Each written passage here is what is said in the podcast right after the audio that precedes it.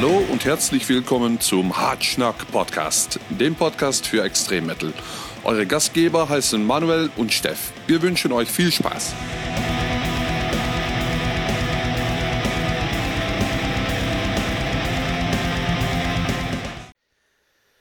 Moin moin liebe Freunde und herzlich willkommen zur neunten Ausgabe unseres Hartschnack Podcast. Neben mir sitzt der bekannte und wunderschöne Steff. Hallo, wunderschöner Manuel. Ah, Ah, das schneiden wir natürlich nicht raus, ne? das fängt ja schon gut an. Hammer. Aber ich bin auch ein bisschen angetörnt, weil ich unseren Gast sehe, auf den ich gleich eingehe. Oh ja. Nachdem wir äh, letzte Woche einen Ausritt in die Welt der Bravo-Hits gemacht haben und Robse von Equilibrium zu Gast hatten, ähm, möchten wir diese Woche wieder ein bisschen mehr in den Underground zurückweichen und haben ähm, einen besonderen Gast eingeladen, der sich hinter den Kulissen sehr gut auskennt, be besonders in der ostdeutschen Black Metal-Szene.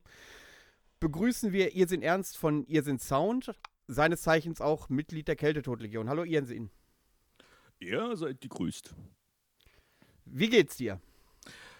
Ja, ziemlich warm heute. Keine Ahnung, ich glaube 25 Grad. Ich schwitze. Glücklicherweise ist hier kein Bild und man sieht nicht, dass ich keine Hose anhabe. Wir sehen. Keine Hose, Ja, kein Problem, sag ich nur.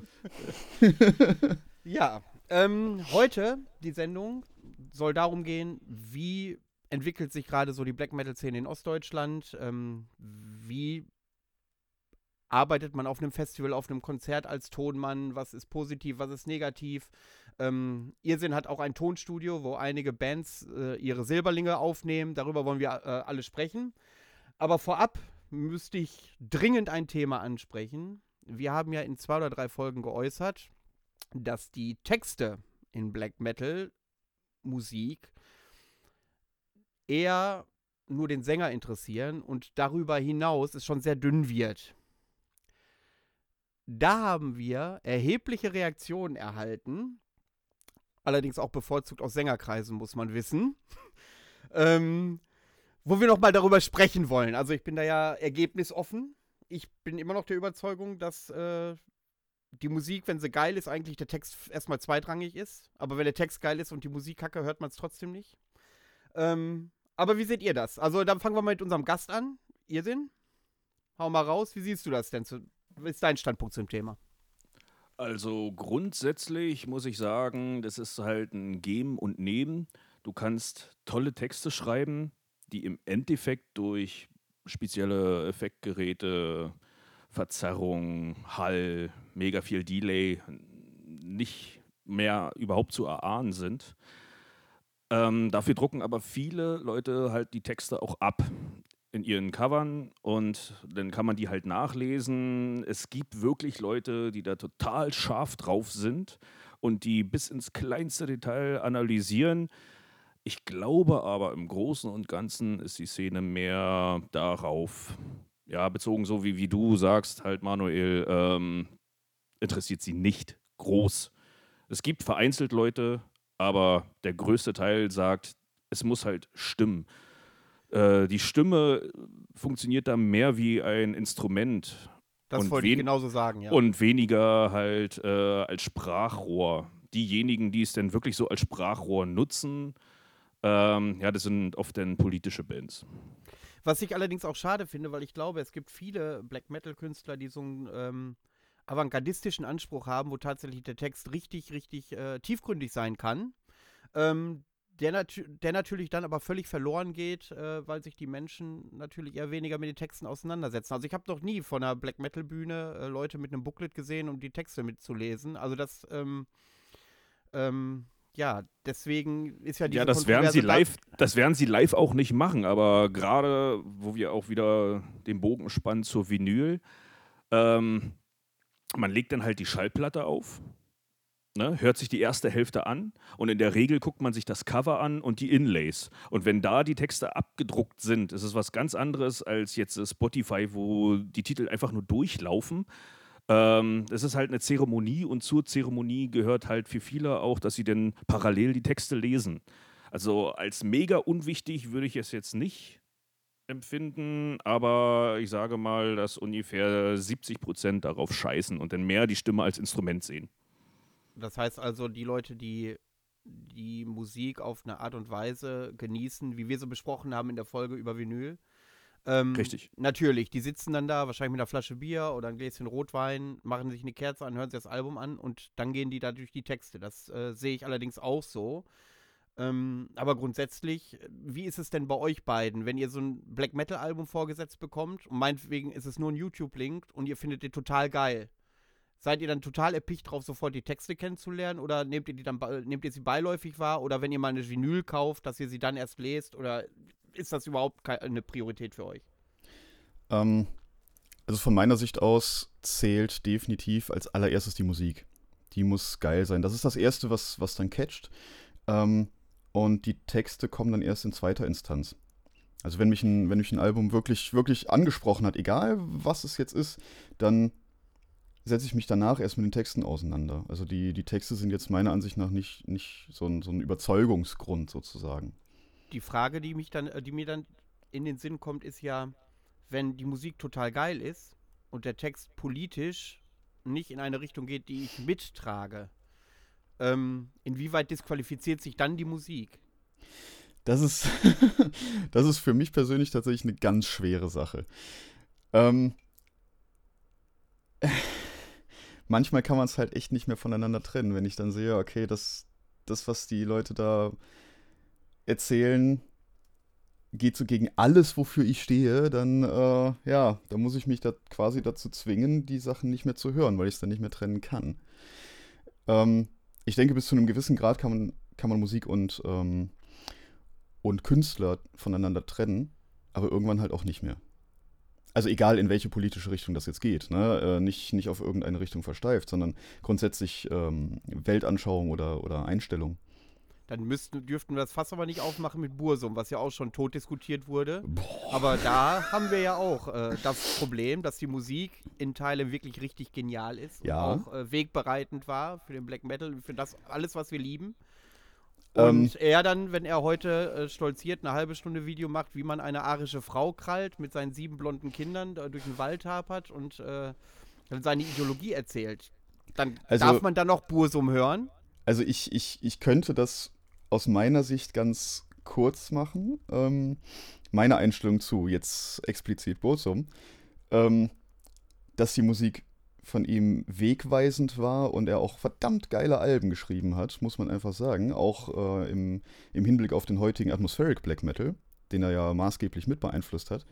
Äh, das kann man nicht bestreiten und die Sachen sind einfach großartig, aber von dem Typen an sich würde ich mich persönlich komplett distanzieren, weil das einfach nur ein Vollidiot ist, meiner Ansicht nach. Das heißt, du würdest, wenn du äh, Wag wie Kernes auf der Straße triffst, würdest du ihn nicht um ein Foto bitten? Nein. Boah. Also das, das, das, ist ja die Debatte. Also ich würde es, glaube ich, machen, weil er halt so unheimlich wichtig in der, für die Black Metal-Szene war. Ja. Ähm, der gehört für mich die, zum Dreigestirn, wie Gal zum Beispiel. Natürlich, natürlich. Ähm, das bestreite ich auch gar nicht. Ich, ich achte oder wertschätze ähm, die Wichtigkeit, also seine, seine künstlerische Wichtigkeit für den Black Metal. Aber ihn als Person kann ich einfach nicht ab. Ich kann ihn als Menschen nicht ernst nehmen. Na gut, ich kenne ihn zu wenig. Nee, alles. Also ich kenne ihn nur, auch nicht. Pro, ich weiß nur, was er propagiert. Äh, ja, und, und das, das ist ja teilweise ich. schon recht lustig. Ähm, wenn man, wenn Sati muss, satirisch wäre, fände ich es geil. Wissen, dazu muss natürlich aber auch die Hörerschaft wissen, dass Steff und ich philosophisch und politisch nicht unbedingt auf einer Wellen, äh, Wellenlänge sind. also da haben wir schon hier und da Konfliktpotenzial. Ähm, aber ihr sehen, wie siehst du das denn?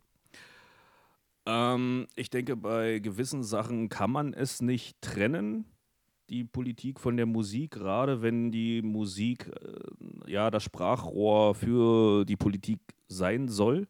Da fallen mir halt spezielle Bands aus Frankreich, aus der Ukraine oder sonstiges ein. Ähm, es gibt aber auch genug, die zwischen den Zeilen irgendwie ihre Botschaften dann halt der Hörerschaft ja zugänglich machen. Zugänglich machen, die sie da verbreiten, wo ich denke, ähm, das könnten teilweise auch Texte aus dem ganz anderen Spektrum sein. Ich erinnere mich da zum Beispiel an Farin Urlaub, lieber Staat oder so, was dann nachher bei einer NPD-Demonstration gelaufen ist. Ja, ihr guckt komisch, aber äh, das wurde dann da halt mit eingespielt. Und genauso geht es auch in die andere Richtung. Es gibt halt ähm, auch im Hatecore ist nicht mehr so wie damals der Skinhead-Rock oder sowas. Ich kann drei Akkorde, ich mache dreckigen Punk und jetzt nur mit rechten Texten. Ähm, da stecken wirklich Musiker hinter. Und da steckt auch teilweise richtig Qualität hinter und richtig Geld und die schieben ordentliche Produktion und alles an. Da muss halt jeder selber sehen, höre ich mir das an, höre ich mir das nicht an, kann ich das mit meinem Gewissen vereinbaren. Ich für mich zum Beispiel sage jetzt äh, nicht hier in dem Podcast, was für Scheiben ich im Schrank zu stehen habe, um keine Werbung für die zu machen. Ähm, natürlich, natürlich. dennoch äh, höre ich die teilweise sehr gerne, auch wegen der Musik. Weniger wegen den Texten, wo wir dann halt wieder auf diese audiophile Geschichte gehen. Ähm, ja. Und dazu muss man dann halt noch sagen, dass ich denn von jenen Bands äh, keine Shirts, Merchandise oder sonstiges kaufe, was ja teilweise bei richtigen Kackbands, die wirklich musikalisch gar nichts drauf haben, aber tolle Logos auf ihren Shirts aufnähern oder sonstiges und was die Leute dann halt zu den Konzerten tragen, nur um zu provozieren. Egal, was für ein T-Shirt ich anhabe, wenn ich zu einem Konzert gehe, muss ich damit rechnen, dass ich dann vor der Tür stehen bleibe. Und dann brauche ich da halt nicht rumdiskutieren oder irgendwie, Leute, zieht euch einfach ordentlich an, wenn ihr zu den Konzerten geht. Ihr verderbt es euch, den Veranstaltern und allen Gästen. Was ihr zu Hause habt, was ihr zu Hause hört, ist eigentlich total egal. Das ist jeden seine Sache. Aber passt auf, wen ihr noch damit reinreißt. Weil diese ganze Politikdiskussion, ja, das wird in sämtlichen Kanälen hoch und runter debattiert. Darf man, darf man nicht. Da bin ich relativ liberal und sage, das muss jeder für sich entscheiden. Ähm, aber breit, äh, tritt es halt nicht so breit, dass andere dadurch benachteiligt werden. Denn egal in welche Richtung politisch das jetzt schlägt, sei es auch die extrem Linke, ne, muss jetzt immer nicht nur alles im NSBM sein, ähm, das macht trotzdem halt die Konzerte kaputt. Und das macht auch den Untergrund kaputt. Und nur dadurch kommen dann irgendwelche Diskussionen, dadurch kommen Konzertsperren, dadurch werden Bands wieder ausgeladen.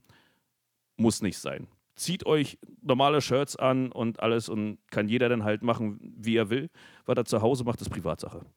Die Frage ist natürlich, ist das aber nicht Verrat am Black Metal? Also es gibt jetzt, ich meine, ich stehe ja selber auf dieses Post-Black Metal-Zeug und äh, das ist aber alles so dieses, Wohlfühl-Black Metal inhaltlich, wo sich jeder mit, äh, ja, mit identifizieren kann. Sei es um, geht es um Depression, um Dunkelheit und solche Dinge. Ähm, aber so einen richtigen Hering vom Teller ziehen, wie aus, von den 90er, kannst du heutzutage doch nur mit politischen Themen. Und ähm, wenn man mit Satanistenkram rumläuft, interessiert das ja keinen Menschen mehr. Wenn du jetzt so einen durchgestrichenen Halbmond hast, wird es schon kritischer ist natürlich auch so, wir kennen die Iraner, die auch mit einem durchgestrichenen äh, Halbmond durch die Gegend laufen und trotzdem als Nazi beschimpft werden. ja. ähm, dass, wenn der Black Metal den Anspruch hat, gesellschaftlich anzuecken, zu provozieren und sich außerhalb der Gesellschaft zu positionieren, kann man das doch nur noch heutzutage, wenn man politische Themen anreißt. Und dann muss man auch die Texte verstehen, oder nicht? Grundsätzlich schon, da stimme ich dir zu. Die Frage ist nur immer, in welchem Rahmen muss ich das machen? Also ich für meine Veranstaltung sehe es nicht gerne, dass es dann irgendwie politisch instrumentalisiert wird. Wir wollen halt Spaß haben. Da gab es halt immer die Fragen so von wegen, oh, seid ihr mehr Mayhem oder seid ihr mehr Bosum? Ist mir eigentlich relativ lax. Äh, wir sind mehr Abbott oder Fendris. Äh, wir saufen, haben Spaß. Ne? Und ähm, unsere Gäste wissen das auch in der Regel schon. Und mir ist es dann halt egal, was sie bei den Wahlen auf ähm, ihren Wahlzettel raufschreiben, weil das ist halt eine Demokratie, kann jeder machen, wie er denkt, kann jeder wählen, was er denkt. Aber ich möchte nicht, dass meine Veranstaltungen in irgendeine Richtung politisiert werden. Was jetzt auch in der Vergangenheit schon öfter passiert ist, auch äh, mit der Geschichte von Toke. Mhm, genau. Ne? Da ging es gar nicht darum, wir haben gar keine Interviews oder sonstiges gegeben, aber irgendwelche Magazine politisieren die ganze Geschichte, haben es dann halt für sich instrumentalisiert und wir waren nachher die Idioten und mussten uns dann halt äh, um, ja, um die Genehmigung streiten und alles. Ja, der eine sagt halt, er hat sich damals ein Hakenkreuz da auf der Brust geschmiert oder auf dem Bauch. Das war mega scheiße. Die anderen sagen, ey, kochtet mal nicht so hoch er ist halt Norweger, die haben einen anderen Umgang mit der Geschichte. Ähm, er hat danach halt ein Statement, glaube in der Metal Hammer oder so. Ähm, Was sagst du denn Thema. zu den Leuten, wenn ich da mal gerade einhaken darf? Ja, ja. Wir hatten ja Jan von Waldgeflüster und Uprising ja, genau. Und da kam dieses Torke-Thema ja auch auf den Tisch. Mhm. Und dann sagt er, ja, äh, Torke hat sich entschuldigt, hat sich auch erklärt, aber das würde ihm nicht reichen. Wie stichhaltig ist denn die Argumentation, wenn jemand, der sehr unverständlich äh, diesem politischen Black Metal gegenübersteht, obwohl der Talker ja nicht politisch ist, aber äh, ja, genau, diese Aussage, ja, die er genau. da mit dem, mit dem Shirt hat und äh, Talker sich dann entschuldigt und dann die Leute sagen, die ja sowieso ein Problem mit haben, ähm, mit der Ausrichtung, das reicht mir nicht, also sind sie weiter rechts. Das ist, also das, das geht für mich ja nicht zusammen. Das ist für mich ja, ich kann ja nicht so lange hoffen, bis sich jemand entschuldigt, bis es mir reicht. Genau, aber es ist dann seine Entscheidung, dass er es so bewertet und dann wird er meinetwegen jetzt seine Talke-Shirts verbrennen, seine Platten bei Discogs reinhauen oder sonstiges und wird die Konzerte meiden. Das heißt aber nicht, dass alle anderen sozusagen darunter leiden müssten, weil er es für sich entschieden hat, dass ihm es nicht reicht. Okay. Ja, aber das ist ja viele, viele Leute, die ja Druck machen auf solche Konzerte. Wir erinnern uns an die unsägliche Mykwa-Geschichte bei der Tour. Oh, ja. Ähm, ja. Dass es viele Leute sind, die auch außerhalb des Black Metal stehen, die Druck auf Veranstalter oder auf Veranstaltungslocations machen, ähm, die dann auch nachgeben. Ich meine, es gibt Clubs, da ist man von vornherein klar, wenn ich äh, an das Backstage München denke, die sind da sehr sensibel und das dürfen sie auch sein, aber dann weiß ich das auch. Ähm, aber ist das nicht ein Problem, dass sich Leute von außen da reinhängen, versuchen auf Teufel komm raus etwas zu recherchieren, um dann dem Black Metal insbesondere zu schaden? Das ist ja tatsächlich so. Also Black Metal ist ja in besonders in äh, alternativen Kreisen ja auch eher vom Publikum her wertekonservativ, würde ich sagen, tatsächlich. Aber ähm, vom Publikum außerhalb eher kritisch gesehen. Ich denke, ähm, es ist schon eher schwierig, wenn sich Szene-Fremde oder Genre-Fremde ähm, in diese ganze Thematik, ich sag mal, einmischen. Vor allem grundsätzlich Leute, die mit Metal an sich nichts am Hut haben, weil, ähm, weil das Verständnis für dieses, für dieses Genre einfach nicht da ist. Weil, wie du auch sagst, ähm, Black Metal ist grundsätzlich ähm, eher auf Provokation aus, es eckt gerne an. Dafür ist es ja da, dafür ist der Grund. Also, das, das war von vornherein der Gedanke auch des Metal. So, wir sind gegen die Gesellschaft und, ähm, und wollen die provozieren, egal mit was für einer Thematik jetzt. Ob das jetzt im Death Metal irgendein, irgendein Gegurgel über, äh, über Zerfleddern ist, über ganz viel Blut, oder ob das im Black Metal Satanismus ist. Ähm, man muss, man muss erstmal diese Grundlage verstehen, meiner, meiner Ansicht nach, um ähm, fundiert an die Sache rangehen zu können. Ähm, deswegen kann man nicht pauschal jede, jede Black Metal Band, die, keine Ahnung, aus, aus der Ukraine oder aus Polen kommt, direkt in, in Grauzone einordnen oder sowas. Das passiert leider aber sehr oft. Ähm, ich meine, es, es, es gab ja nicht nur Konzertabsagen oder äh, ich sag mal Shitstorms gegen äh, osteuropäische Bands. Es gab auch ähm, sowas gegen deutsche Bands, die offensichtlich aus dem linken Spektrum kommen. Ein, als, als kleines Beispiel Hexer. Das ist eine, ähm, eine Drone-Doom-Band, die sich auf der Bühne komplett schwarz anpinseln. Also komplett, oh. ne, wirklich, wirklich schwarz. Blackfacing ist ja auch so eine Sache, die wird diskutiert. Richtig, die wurden dann von extrem linken Kreisen des Blackfacings bezichtigt. Also als würden sie dunkelhäutige Menschen auf der Bühne abbilden, was sie faktisch nicht tun. Sie bemalen sich nämlich komplett schwarz. Okay, mit, mit irgendwie so blauen Streifen noch dazu. Sie wollen halt als Individuen auf der, auf der Bühne zurücktreten und nur die Musik für sich sprechen lassen. Deswegen ist die Bühne auch komplett abgedunkelt, man sieht da eigentlich dann nur so Silhouetten. Sie wollen halt diese, diese Wirkung unterstreichen, ne? Aber dann kommen halt, ja, Leute, die anscheinend nichts von dieser Musik verstehen, beziehungsweise auch nichts von vielleicht Kunst verstehen, ähm, an und meckern rum. Und das völlig ohne Fundament und ohne Basis und äh, Verständnis. Und das, das, Gut, das hast du schwierig. aber nicht nur im Black Metal, das hast du in jeder Szene, in jeder ja. Subkultur. Das hattest du schon im Punk, das hattest du äh, in der Skinhead-Szene, da ist es auch ganz doll gewesen. Jeder Skinhead ist ja sozusagen halt äh, rechtsorientiert.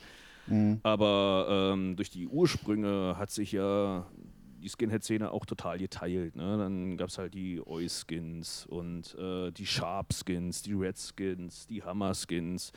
Wer da nicht durchsieht, der muss halt sich trotzdem irgendwo zu äußern, um sich wichtig zu tun oder sonstiges und äh, ja, beschuldigt denn und bezichtigt andere irgendwo politisch involviert zu sein, obwohl es teilweise gar nicht so ist. Ja, ganz Das genau. hast du halt in jeder Szene, da müssen wir einfach drüber stehen, ist halt so.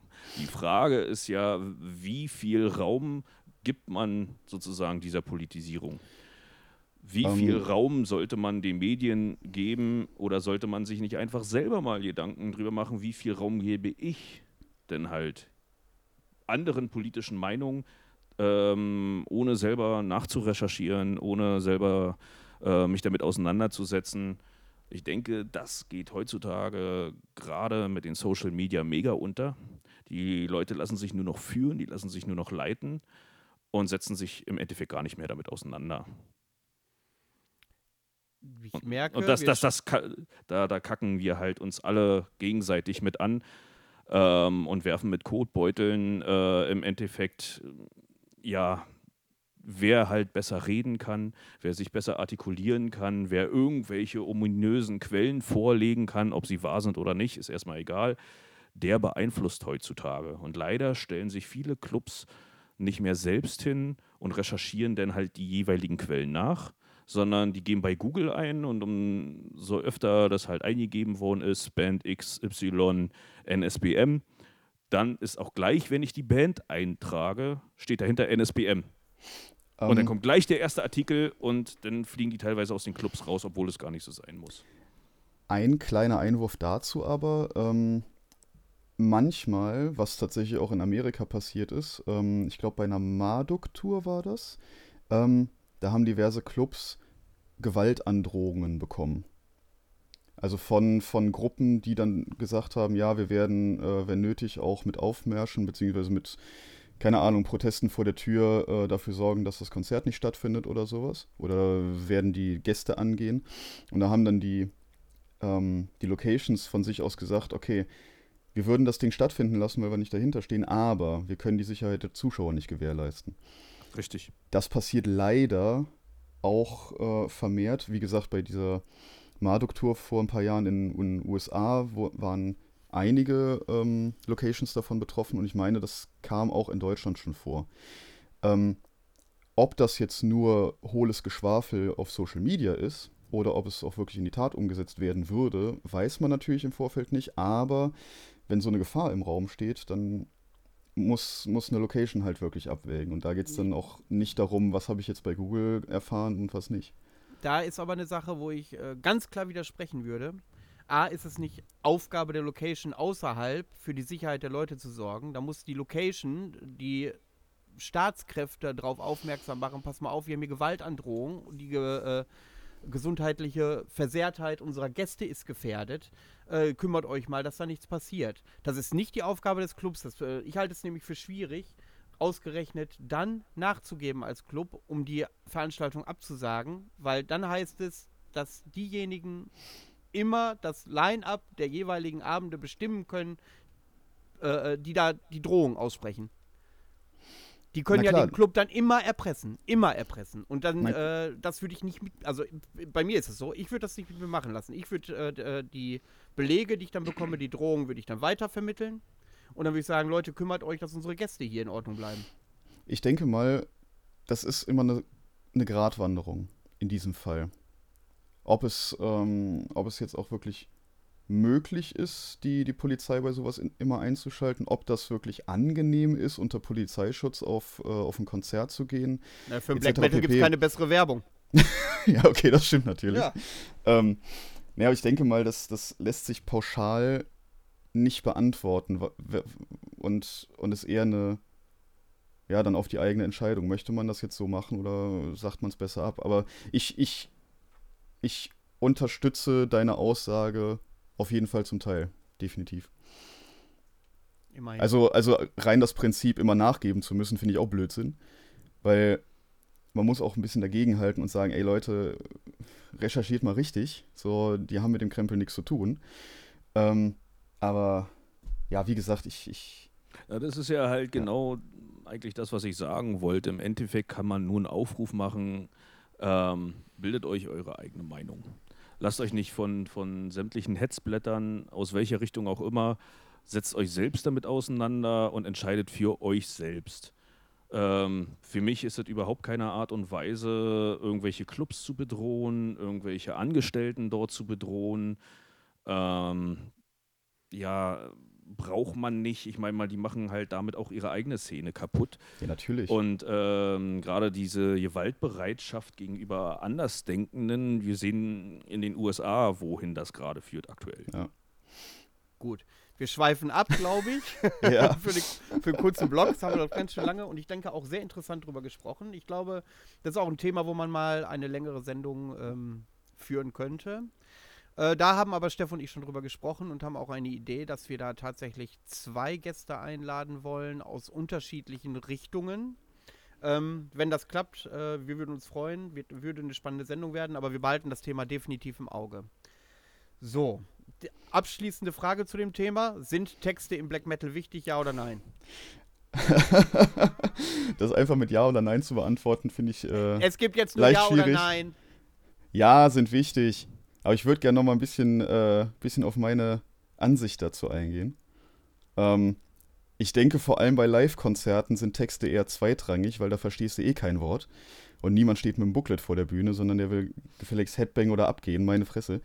Ähm, aber wenn man zu Hause sitzt oder sich grundsätzlich ein bisschen tiefer mit der Musik auseinandersetzt, als, als nur das Cover anzugucken oder bei Spotify durchzuschalten, ähm, denke ich, gibt es verdammt viele Leute, die sich auch wirklich mit den Texten auseinandersetzen. Wenn, vielleicht auch nur oberflächlich, aber davon gibt es dann auch wieder einen Prozentsatz, der sich äh, richtig eingehend damit beschäftigt. Und daher denke ich persönlich, ja, auch aus Sängersicht, ähm, dass die Texte für viele, viele Menschen sehr wichtig sind. Ja, ich denke, das ist aber dann auch nochmal bandspezifisch. Wenn ich Ja, jetzt äh, natürlich. zum Beispiel an Ascaraya denke, die damals beim Bata Metal Open Air gespielt haben und äh, ihr Album, oh, helft mir mal auf die Sprünge, mit Raben und Wölfen oder so? Ja, mit Raben und Wölfen. Schönes Ding. Verdammt, jeder vor der Bühne kannte den Text. Ja. Und wenn sich denn der Sänger versingt, ja, das ist ein bisschen blöd, ja. Oh, das, ist dann schon peinlich gewesen. Oder? Das ist, das habe ich ähm, 2004 auf dem Partisan miterlebt bei Dismember. Ähm, der Sänger war so stramm auf der Bühne, schon vom, vom, vorm Konzert wahrscheinlich mehrere Flaschen Jägermeister reingeknüppelt. Ich bin Der hat, bei, der hat bei Let the Napalm Rain äh, den, denselben, dieselbe Strophe zweimal gesungen. Das war sehr schön.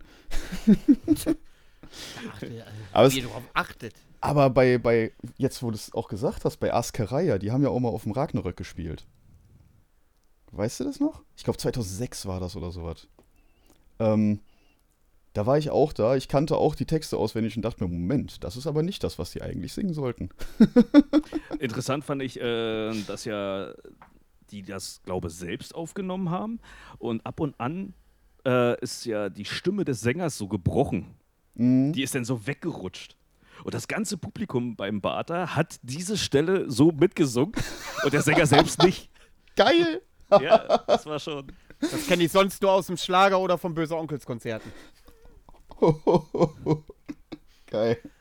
Ähm, ja, ihr Sinn. Du hast jetzt, weil äh, Steff das so ausgeführt hat, eigentlich wollte ich höflicherweise dem Gast natürlich die Möglichkeit geben, sich länger zu äußern, aber da Steff dir die Sendezeit geklaut hat, sind Texte wichtig, ja oder nein?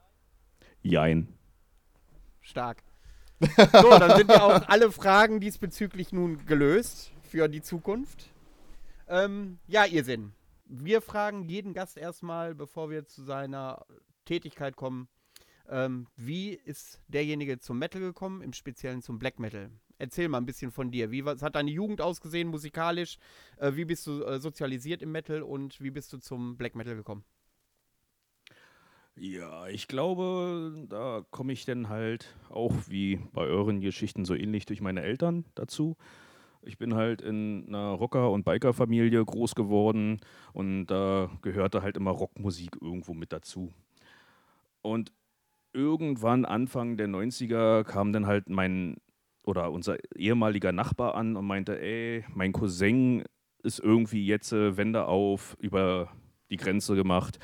Äh, wir mussten seine Wohnung räumen, ihr hört doch sowas. Und brachte einen riesen Stapel CDs. Da waren dann halt Manowar und irgendwie so Heavy Metal Zeug und sowas bei. Und da war dann eine CD, die habe ich mir dann halt rausgekramt. Äh, ich glaube, da war ich dann fünf oder sechs, in der Schule war ich noch nicht. Und die hat mich weggeballert. Das war die Symphony of Death äh, von Gravedigger. Das ist halt Oh, schon mehr Power Metal, nicht so ein Eiergekneife. Ähm, vorher so ein Symphoniekorchester als Intro und dann ballerte dann halt die Bassdrum rein. Ja, fürs da war- Verständnis. Da war es dann halt um mich getan. Was ist Eiergekneife? Nur fürs Verständnis. Na, sowas wie bei den ersten Slayer oder sowas, die dann halt total hoch und ekelhaft schon schreien, Ah, okay. dass sie dann schon, ja, dass es schon fast in den Ohren wehtut. Ne? Aber bei Gravedigger war es dann halt, die waren halt melodisch. Die haben halt nicht einfach so wie teilweise im modernen Hardcore monoton einfach nur geschrien oder die haben halt schreiend gesungen. Und dann auch ziemlich männlich, ziemlich tief. Ähm, ja, die Musik war richtig cool konstruiert. Jeder Titel war ein Ohrwurm. Ja, da ging es dann halt so los mit fünf, sechs ungefähr. Und dann kam irgendwann mal jemand an ähm, mit einer Kassette mit einer Demo von Rammstein. Danach kam dann das erste Album, Herzeleid. Und die Kassette habe ich dann regelrecht kaputt gehört. Die hat nachher geleiert und alles. Dann ähm, 97 kam dann halt auch noch die Sehnsucht dann mit raus. Und ähm, die schenkten mir dann meine Eltern zu Weihnachten. Ähm, die Herzeleid und die Sehnsucht. Und dann war halt eine ganze Weile die ersten beiden Alben von Rammstein. Äh, da muss man jetzt aber auch zu sagen, wenn man heute das definiert, ist ja Rammstein, hat ja einen gesellschaftlich ganz anderen Wert als damals. Damals war es halt total verpönt. Ähm, ich kann mich noch daran erinnern, dass man in der Schule im Sportunterricht durfte jeder mal Musik mitbringen. Und dann habe ich da halt eine Kassette reingelegt und meine wurde nach 30 Sekunden dann ausgemacht und dann musste ich zur Direktorin. War vielleicht, war vielleicht nicht die beste Entscheidung in der vierten Klasse, dann halt äh, weißes Fleisch dann da anspielen zu lassen. Äh, die, die ungepiepste Variante. Äh, ja, da ging ich halt raus und dann ja, ab zur Direktorin. Ja, dann, da gab es eine gepiepste Variante damals. Die kam dann später. Ja, ja, Genau. ja, ja, richtig. Jetzt, wo du das sagst. Weil da gab es doch dann irgendwelche Amokläufe und sonstiges, äh, Ja. die dann darauf angeblich zurückzuführen waren. Und ja, ähm, war bei mir halt schon vorher und das war halt die ungepiepste. Und ja, dann lief halt eine ganze Weile Rammstein. Gerade dieses Düstere hat mich da halt äh, fasziniert. 2001 kam dann die Mutter raus. Die habe ich mir dann halt auch gleich als erster geholt, als sie auf den Donnerstag rauskam. Wir mussten 40 Kilometer fahren. Ich habe meine Eltern angebettelt, dass wir dann unbedingt den nächsten Saturn, weil sie da hatten. Da hatte ich noch irgendwo die Quittung zu liegen, habe ich 20 Mark für bezahlt. 20 D-Mark. Ähm, zum Glück hatte ich die da gleich gekauft, weil danach wurde sie erstmal indiziert. Wenn ihr euch daran erinnern könnt, wegen ähm, dem Babykopf und sowas da drauf, da hatte die Kirche ähm, ja einen riesen Skandal drum gemacht. Und äh, Was die der wurde Band aber wurde, absolut wurde nicht vom Markt genommen. hat. Nee, auf keinen Fall. Dann wurde die halt vom Markt genommen und ähm, irgendwann Wochen später kam sie dann wieder rein. Da hat sie dann 40 Mark gekostet. und die Leute haben sie trotzdem gekauft, ne? Ja, Bei dem Das ist ein Album, starkes Album. ja, aber da war ich dann schon wieder auf dem absteigenden Ast mit der Band. Die haben halt tolle Titel drin gehabt, aber die haben dann angefangen, so schon nahezu Partymusik zu machen. Weniger stumpf, das ist richtig. Genau, richtig. Und naja, was heißt weniger stumpf? Also die Texte waren teilweise sehr direkt, wogegen die Herzeleid und die Sehnsucht dann halt versteckter waren. Das hat mich halt gereizt. Mhm. Ähm, ja, hat man halt die, die Mutter gehört und dann aber 2001 kam dann halt eine ganz andere Scheibe raus. Die hatte ich dann halt im EMP damals gekauft. Einfach ein Blindkauf. Keine Ahnung, wahrscheinlich so wie Robse. Ey, guck mal, geiles Cover, da sind Titten drauf. Äh, das war die Eisregen Farbenfinsternis. Ah ja, ah ja. Die ist ja später auch indiziert worden. Also man merkt, meine Kindheit war irgendwie eigenartig. äh, ja, es wird langsam. Also ich erkenne Muster. Ich erkenne Da waren Muster. dann halt so eine, so eine Titel wie äh, 13 oder so, die waren dann schon sehr poppig. Die habe ich dann auch größtenteils weitergeskippt. Äh, was mich da dann aber dann so in den Bann mitgezogen hat, war dann halt der Zyklus äh, der Farbenfinsternis. Heute, nach fast 19 Jahren oder so, kann ich den immer noch mitsingen. Äh, das war halt sehr prägsam. Es war intensiv, es war düster ja, das ganze Layout äh, war total super und dann habe ich mich dann halt mit Eisregen und sowas dann rückwirkend ähm, beschäftigt und dann halt auch mit der Fleischfestival, Krebskolonie und Krebskolonie Zerfall, war das Einzige, was ich gut fand. Zerfall und Leichenlager war glaube ich noch dazwischen. Ähm, danach kam die Wundwasser und dann war dann auch schon wieder bei mir raus. Dann sind es mir auch schon wieder zu poppig geworden. Parallel dazu äh, sind jetzt Bands, die ich nicht unbedingt erwähnen muss, die glaube jeder in dem Alter so gehört hat. Ja, Cradle of Filth, Dimo Borgia, die Alben, die ihr auch schon vorgestellt habt, die dann einen irgendwo da halt mitgerissen haben. Und äh, wo man sagte, oh, total toll und immer härter und immer irgendwo die Extreme suchen habe ich dann halt auch viel ähm, im Death Metal, teilweise Grindcore und so Darf dann halt mit reingeschnippert. Ja, na klar. Äh, wegen diesem äh, immer härter, immer härter. Also bei mir war das so, dass ich nicht die Provokation in, in immer härtere Musik gesucht habe, sondern total stolz war, dass ich die härtere Musik verstanden habe. Musikalisch äh, wie inhaltlich. Das war so, dass ich das, dass ich das gehört habe und wo ich genau wiss, wiss, äh, wusste, wenn du das jetzt den Kopfhörer jedem Menschen im Bus aufsetzt, kein Mensch würde aus diesem Geschrebbel und diesem Brei an Instrumenten irgendwas raushören und du hast sämtliche Harmonien, sämtliche Riffs erkannt. Äh, das war so, äh, ähm, so mein Ding und das war, da ein bisschen auch stolz auf mich. Ja, da, da widerspreche ich nicht. Ich sage aber, das geht mit dem anderen auch einher, weil ich meine mal, man hat ja irgendwo ein Verlangen. Man hat ja nicht die Musik sich rausgesucht für andere, um damit zu provozieren, sondern für sich selbst. Man hat selber irgendwelche Gedanken, Gefühle und hat dann nach der Musik gesucht, äh, die einen dann halt irgendwo mitreißt und die einen dann halt bewegt. Und da war dann zum Beispiel eine ganz starke Band damals Slipknot, weil die waren halt nicht mega schnell, die waren ja, nicht, die hatten nicht mega krasse melodiöse Riffs, aber die ganze Musik in sich hatte halt ein enorm hohes Gewaltpotenzial, was äh, für mich als 13-Jähriger, 14-Jähriger dann halt so widersprochen hat, dass ich sage, geil. Und da war dann halt die äh, Scheibe Slipknot, Slipknot. Und nachher bei der Iowa war es auch schon wieder bei mir vorbei. Weil mir? ich dann mitbekommen habe, dass ich dann bei, bei der Iowa haben sich ganz viele Titel vom ersten Album, was keiner kennt, diese Make, Feed, Kill, Repeat. Und die kam ja dann äh, Mitte, Ende der 90er raus und da waren Slipknot sogar noch ihrer Zeit voraus. Die haben da Jazz, Grind, Death Metal Elemente sozusagen eingebaut, die dann später in der Welle um die 2005, 2006 erst gefruchtet sind im, im Untergrund. Sozusagen Jazz Grind. Das bei hatten die schon Ende der 90er. Bei Verkannte mir war Band. das Pendant Mitte, Ende der 90er Pantera. Und Pantera ist bis heute auch, also in, mein, in meinem subjektiven Gedanken immer noch absolut harte Musik, aber Groove-Metal quasi. Also ja, genau. Also groovig harte Musik. Aber da ist auch jedes Riff Schlag in die Fresse. So wie Slipknot früher ja auch war. Auch langsam, aber da mhm. hat auch alles gepasst. Äh, ja, ist, Pan äh, Pantera ist dann halt so eine Musik, da gab es ja dann auch noch dieses Nebenprojekt Super Joint Ritual. Ähm, da habe ich dann irgendwann mal ein Review gelesen, das hat es am besten beschrieben. Das ist Musik für eine Party, für eine Feier zum Nebenherlaufen, wenn man sich gerade die Bierdosen an den Kopf zerdrückt. Echt? Ist ja, das? so ist es. Ja. Oh, das sind das, einfache, äh, das sind einfache Ich glaube, das Riffs, trifft es sind, nicht sogar. Ja, Riffs sind einfach, ja. ja, genau, aber die sind halt eingängig und die kannst du auch im Vollsuft dann halt mitgrölen, kannst du mittanzen und alles. Ja. Äh, ja. Passt ganz gut für dich. Gut, und dann hast du die Slipknot-Phase auch hinter dich gebracht.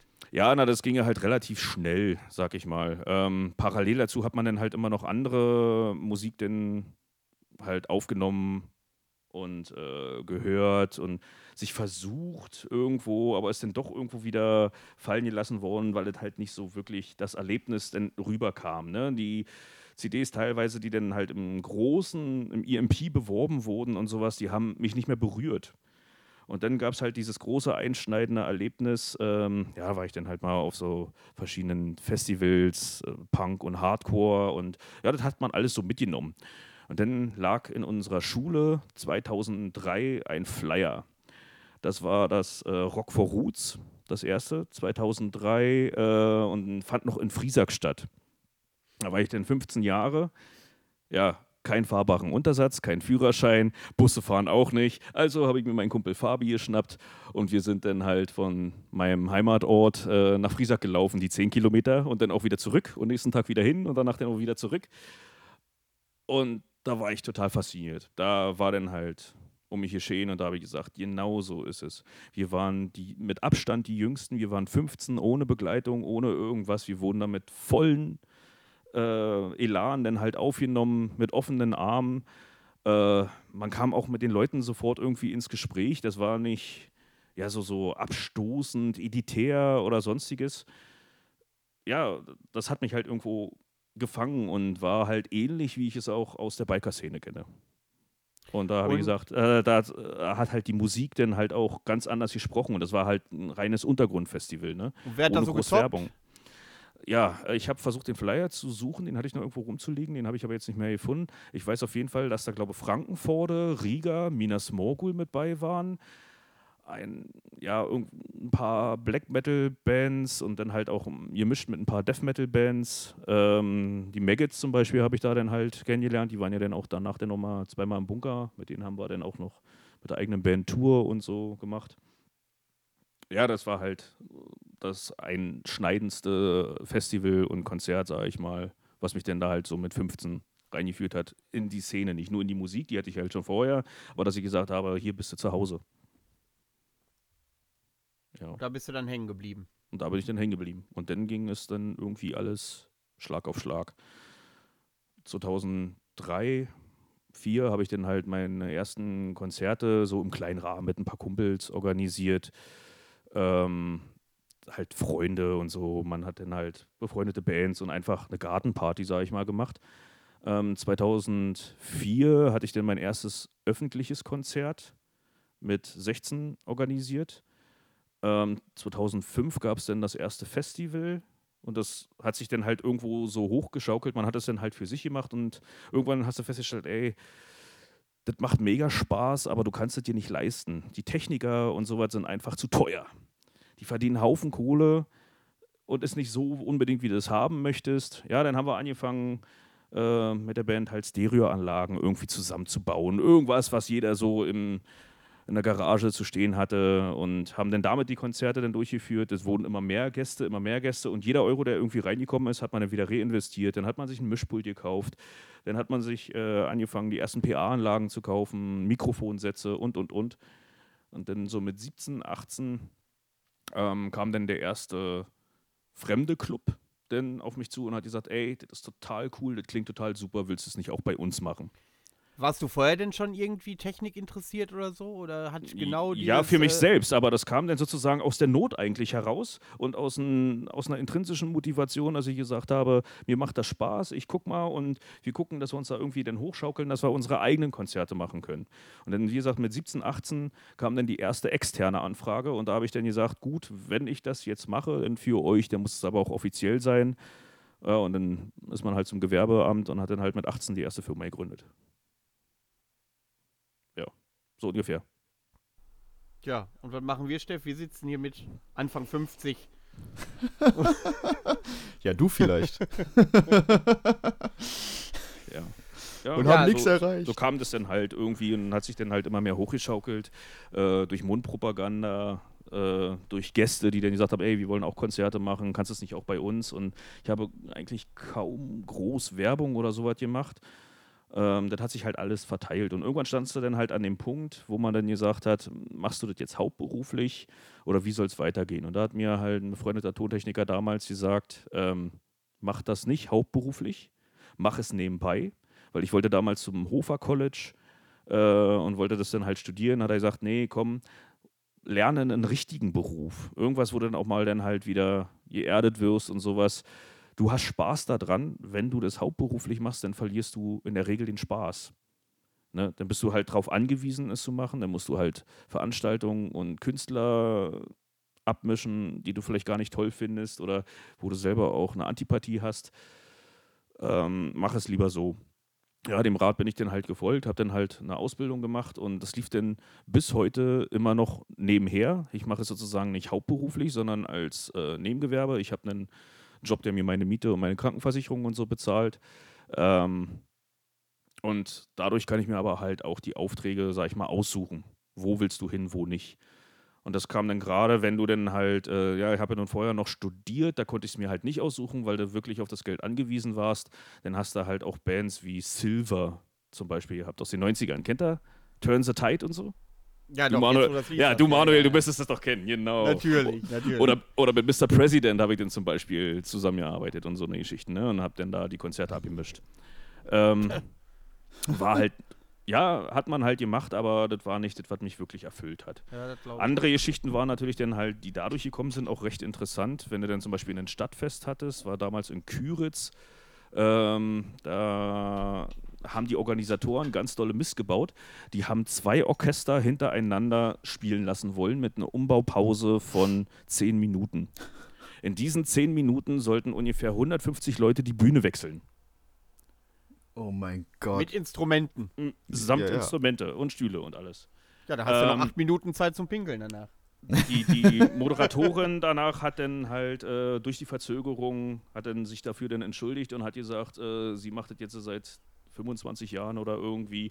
Sie hat noch nie einen Tontechniker gesehen, der innerhalb von 20 Minuten ein komplettes Orchester umgebaut bekommt. Da habe ich dann gesagt, ja, cool, das ist schon ein Lob, aber äh, täglich willst du es halt auch nicht machen, ne? Nee, das ist dann auch Stress. Das war dann Ähm, halt auch auch sehr anstrengend. Und wie, wenn jetzt Corona nicht wäre, wie hätte denn dein Jahr ausgesehen als äh, Tontechniker? Wo hättest du denn überall Ton gemacht? Wo hast du schon Ton gemacht? Ähm, erzähl mal ein bisschen. Wo wirst du gefordert?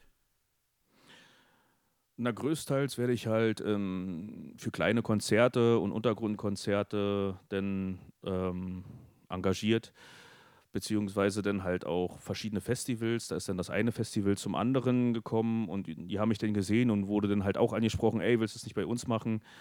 Ähm, die Frostfeuernächte habe ich zum Beispiel mit meinem Kollegen Christian Eggers dann zusammen gemacht. Danach kam ähm, unser Stahlbeton. Stopp mal. Steff, du hast auf den Phosphornächten auf der Bühne gestanden. Warst du zufrieden mit dem Sound? Tatsächlich war ich zufrieden mit dem Sound, aber ich war mit, mit noch was anderem noch viel zufriedener. Sekunde, ich muss Ersin noch mal was fragen. Ähm, wie viel Arbeit war es, Steff so abzumischen, dass er sich halbwegs anhört? Relativ simpel. Also das war, war gar nicht so schwer.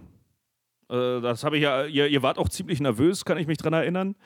Äh, das lief aber dann nachher wie am Schnürchen. Also da hatten wir keine Probleme. Es gab andere Bands, die teilweise mehr Schwierigkeiten machen, aber die ganzen Frostfeuernächte liefen eigentlich so ziemlich gut durch. Also da war auch ein Top-Team, auch hinter der Bühne und so, das hat alles funktioniert. Ähm, ja, wir hatten keine größeren Verzögerungen. Einmal wurde dann halt ein Zeitplan getauscht, da wurde nicht darauf geachtet, dass die Umbauzeiten mitgetauscht wurden. Ähm, da gab es dann halt, glaube ich, eine Verzögerung von zehn Minuten bei der letzten Band. Aber ansonsten waren wir immer in der Zeit. Ich muss sowieso sagen, unsere, unsere Aufbauzeit, die wir hatten, ähm, wir haben da, glaube ich, fünf Minuten aufgebaut und Soundcheck gemacht. Ja. Dann, dann haben wir gefragt, ja, wie lange haben wir noch? Und dann kriegen wir die Anweisung, ja, ihr habt noch, ihr habt noch 20 Minuten. Und wir stehen da so, hä? Was? Wie haben wir das denn jetzt hinbekommen? Dann haben wir irgendwie in fünf Minuten da alles aufgebaut, fertig gemacht und ja, dann hatten wir das. Können wir dann gerade mal aufs Klo gehen und alles läuft. Das war, Bier holen. ja, genau. Also das, das war wirklich großartig. Das hatte ich auch wirklich bis jetzt noch nie. Bei noch keinem Konzert hatte ich sowas Einfaches. Das war geil. Ja, das, das liegt dann halt auch daran, dass ich da gerne bei solchen Geschichten mit meinem eigenen Mikrofonkoffer dann halt ankomme. Ähm, ich weiß, wie die zu klingen haben. Ich weiß, welche Frequenzen reingedreht werden müssen, rausgedreht werden müssen, wie ich den ungefähr einstellen muss, dann ist dann auch das Mischpult, sage ich mal, relativ wurscht. Ähm, ja, das ist halt wie mein Besteck. Mhm. Ne? Und das, das bringt man halt mit, so wie bestimmte Starköche halt immer ihren Koffer mit ihren eigenen Messern dann halt irgendwo hinbringen, so bringe ich dann meine Mikrofone. Und weil ich dann halt äh, mich dann auch in der Regel ordentlich vorbereite und halt vorher schon in eure Musik gehört habe, wusste ich dann auch gleich, wohin die Reise geht. Da ist dann oft das Komplizierte dann halt mit den Monitoren. Ähm, manchmal funktioniert es, manchmal funktioniert es nicht. Eine Band macht gar nicht erst einen Soundcheck, die gehen rauf, spielen an, alles klar, geht los, passt alles.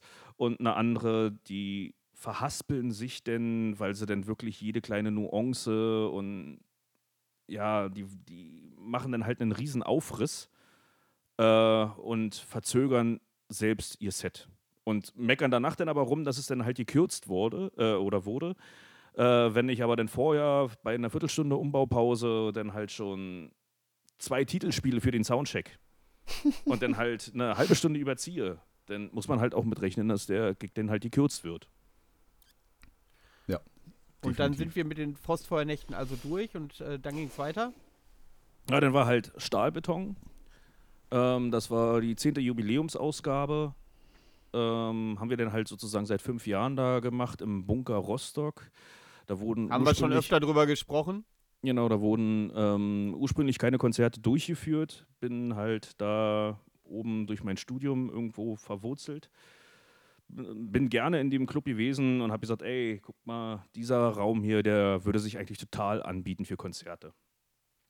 Aber wir müssten vielleicht das ein oder andere ändern und müssten da vielleicht was umbauen, dass es dann halt auch wirklich möglich ist.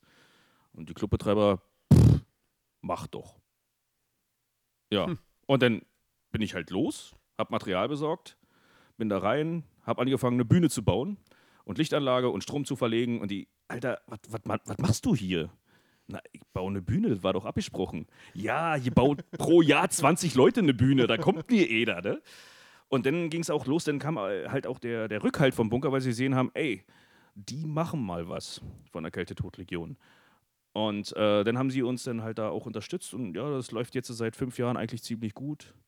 Äh, sind öfter mal ausverkauft und macht Spaß. Und das war halt die zehnte Ausgabe und da hat dann zum Beispiel eine, eine sehr prägende Band äh, von mir gespielt. Da habe ich mich ganz doll gefreut, das waren Todgelichter. Todgelichter habe ich 2004, glaube das erste Konzert gesehen. Ähm, da haben wir dann halt auch zusammen gecampt und so. Total nette, tolle Typen. 2008 haben sie dann auf meinem Festival gespielt, auf dem Dorf. Ähm, und dann kam 2007 dieses Schemen-Album raus. Und das hat mich halt total fasziniert. Und nach 13 Jahren haben sie dann halt nochmal das komplette äh, Schemen-Set, obwohl sie sich ja zwischendurch auf Eis gelegt haben, dann nochmal zu meinem Geburtstag gespielt. Also Das äh, war da war ich schon den großartig. Tränen nah, ja. Und äh, dieses Package ist äh, durch Deutschland getourt mit Todgelichter und äh, man kann behaupten, dass dieses Schemenset äh, auch in Oberhausen und so gespielt wurde, weil die Jungs in Rostock das erwartet haben oder verlangt haben oder sich gewünscht haben, sagen wir mal so, ist besser ausgedrückt. Ja, da auch nochmal vielen Dank, dass die sich da auch nach so vielen Jahren dann nochmal hingesetzt haben, um wirklich das ganze Album auch nochmal einzustudieren. Jeder Musiker wird wissen, wenn man über etliche Jahre halt die Musik nicht mehr anfasst, äh, die kommt nicht mehr aus dem FF. Es ist zwar leichter, die zu lernen, als zu schreiben wieder, aber es ist trotzdem halt ein großer Aufwand. Und das war schon, war schon geil. Ja, aber Bunker ist immer geil. Ich meine, ich bin da nicht neutral, ich kann da, ich bin da auch ein bisschen. aber ähm, ich würde jedem empfehlen, der auf Black Metal steht, kommt einfach mal, verbindet es mit einem Wochenende an der Ostsee, guckt euch einfach mal so ein äh, Stahlbetonkonzert an. Nächste Chance habt ihr im September mit Halfas und Wanda. Halfas habe ich hier übrigens auch schon mal empfohlen äh, in äh, der Sendung. Äh, gutes Album. Äh, Grüße gehen raus. Ich weiß, dass der Sänger sich jede Folge intensiv anhört und mir auch Rückmeldungen gibt, worüber ich mich sehr freue. Hallo Sascha. Ja, Steff hat es natürlich noch nicht geschafft, aber er hat gesagt, er will erst die Samael als Scheibe hören. Also können wir noch vier Jahre warten oder so, bis das soweit ist. Ähm, er hat sich schon angeboten, wenn das neue Album kommt. Ich sag, da muss es musikalisch aber sich enorm wandeln zu dem, was er vorher gemacht hat. Da sind wir auch mal gespannt. Das Intro, Leute, das Intro ist äh, Musik vom eventuell, also die Richtung, die äh, Jörmungand gehen will, eventuell. Mal gucken. Mal gucken. Äh, ja, und dann haben wir Stahlbeton hinter uns gebracht. Äh, herausragend mal wieder gewesen. Richtig, und dann ging es halt los. Dann war ich noch bei meinem letzten Festival als Gast ähm, im Blackland. Das war so ein Zweitages-Festival. Da haben dann halt Freitag und Samstag dann verschiedene Bands dann noch gespielt, wie Ubuchen, äh, Iron Kindle Pest. Die hatten da ihre Record-Release-Show gespielt. Äh, und nach dem Festival, glaube am Montag, dann hieß es Sperre, gibt es nicht mehr, Verbot. Und dann war vorbei. Dann, Was hätte denn noch so angestanden dieses Jahr? Naja, die ganzen Kleinkonzerte werde ich jetzt mal nicht so, aber auf jeden Fall. Ja, aber so dann- ein paar Beispiele kannst du ja, ja. beim, beim Dark Troll wäre dann halt äh, auf jeden Fall noch äh, ja, eine Arbeitsmöglichkeit gewesen. Denn ähm, das Under the Black Sun, das Barter Metal Open Air, ja, und viele kleinere Sachen. Die eine Sache in Finnland, äh, wo mich dann die Band Autor da importieren wollte, die fällt wahrscheinlich dann halt auch flach mit der ganzen Geschichte ja, sind schon einige Konzerte, die denn da irgendwo flöten gehen. Und mm, jetzt kam letzte Woche Donnerstag, glaube ich, die letzten Bestimmungen raus. Die letzten Corona-Bestimmungen. Und da hieß es ja, dass Konzerte wieder erlaubt werden sollen. Jedoch bestuhlt. Und bestuhlt heißt in Abstand von anderthalb Metern. Und äh, das ist für die meisten dann gar nicht möglich. Weil Richtig. 500 Leute auf eine Fläche irgendwo mit anderthalb Meter Abstand in jede Richtung unterzubringen, ist nicht möglich. Also zumindest bei den meisten Locations nicht, es sei denn, man macht das irgendwo auf dem Flugplatz oder sowas, aber dann ist es auch kein Konzerterlebnis. Mhm, genau. Also gehe ich davon aus, dass ähm, man komplett fast die Saison streichen kann. Also bist du auch skeptisch, was der, äh, was der Zeitpunkt über den 31. August hinaus bedeutet. Ja, ich verstehe nicht, wie bestimmte Veranstaltungen, gerade Großveranstaltungen, mh, irgendwie so viel Hoffnung haben, dass es ab dem 31. August wieder möglich ist, Großveranstaltungen zu machen. Wenn, war das nicht das Wolfzeit, was dann auch in Die haben September direkt in verlegt wurde? September verschoben, ja. Äh, Finde ich viel zu verfrüht. Aber ist ihr Bier. Kann er ja machen, wollte ich gerade sagen. Denn äh, wenn es Bier, genau. wenn's ins Wasser fällt, hat er natürlich doppelte Arbeit. Richtig. Und die wird er, denke ich mal, haben. Also wenn sich das jetzt nicht scharf ändert, Ja, Nach dem jetzigen viel, nach dem Stand, Glaskugel. Ja, Ja, genau. Äh, Dann nach dem jetzigen Stand äh, und ähm, wie man eigentlich für die Zukunft gucken möchte. Man hat ja schon bestimmte Termine festgelegt. Bis dahin dürfen so und so viele Leute dann halt eine Veranstaltung besuchen. Bis dahin so und so viel. Ist es immer noch nicht machbar im September. Und ich glaube nicht, dass in September ab dem 31. August jetzt heißt, so, wir haben jetzt Corona überstanden und jetzt läuft alles wieder normal. Jetzt dürfen wieder Veranstaltungen mit 3.000 bis 5.000 Leuten stattfinden. Halte ich für unwahrscheinlich. Da wollen wir hoffen, dass unsere kleine Veranstaltung bestehen bleibt. Das sind ja 150. Also, das ist auch noch die Frage, wo die denn halt stattfinden. Ich denke, da wird dann nochmal ein großer Unterschied gemacht zwischen Open Airs Mhm. und äh, wie viel die jeweiligen Plätze fassen können. Mhm. Dass man davon ausgeht, wie viel Platz hätte denn jedes Individuum und Indoor-Konzerten. Bei Indoor-Konzerten sieht es dann halt auch nochmal schlechter aus. Ne? Aber das ist ja, wie gesagt, das ist alles Glaskugel, da müssen wir abwarten. Richtig. Da kann, das kann keiner einschätzen, wie, de, wie sich das entwickelt. Ja, das sind halt Ähm, nur Vermutungen von mir. Das soll jetzt nicht irgendwo eine Interpretation oder sowas der aktuellen Gesetzeslage sein. Das sind halt nur Vermutungen. Also bloß denke, nicht für bare Münze nehmen da draußen. Richtig. Bloß nicht für bare Münze nehmen. Das ist einfach Richtig. nur, äh, man ist in der Szene ein bisschen drin und man kann eine Geschmacksrichtung vielleicht äh, äh, sich zusammentreiben, aber das ist tatsächlich nichts Endgültiges. So, Steff, Frage. Bevor wir Ja. an den Tagesablauf von Irrsinn rütteln. Wenn du auf die Bühne gehst und Ja. du hast einen Tonmann vor dir, Mhm. worauf kommt es da an? Was geht dir total auf den Zeiger? Was findest du gut? Erzähl mal ein bisschen. Also mir ist vor allem wichtig, dass die Kommunikation zwischen Tontechniker und Musikern da ist. So, meiner Ansicht nach muss der Tontechniker, sobald die Band auf der Bühne steht für einen Soundcheck, also sobald es auf der Uhr Soundcheck heißt, muss der Tontechniker auf die Bühne gucken. So, okay, da ist die Band, was brauchen die? Ähm, und dann eben auch, ja, auf, auf, ich sag mal in Anführungszeichen, Anweisungen hören. Ähm, was meiner Ansicht nach gar nicht geht, was mir auch schon passiert ist, dass ja zur festgesetzten Soundcheck-Zeit war der Tontechniker nicht da. Ähm, keine Ahnung, hat erstmal nur noch fünf Minuten auf dem Handy rumgespielt und keinen Blick auf die Bühne gelassen oder sowas. Das finde ich geht nicht. Ähm, nicht nur aus Bandsicht, sondern auch aus Veranstaltersicht. So, die Veranstaltung muss ja auch weiterlaufen. Und jede Minute, die flöten geht, äh, ist halt doof.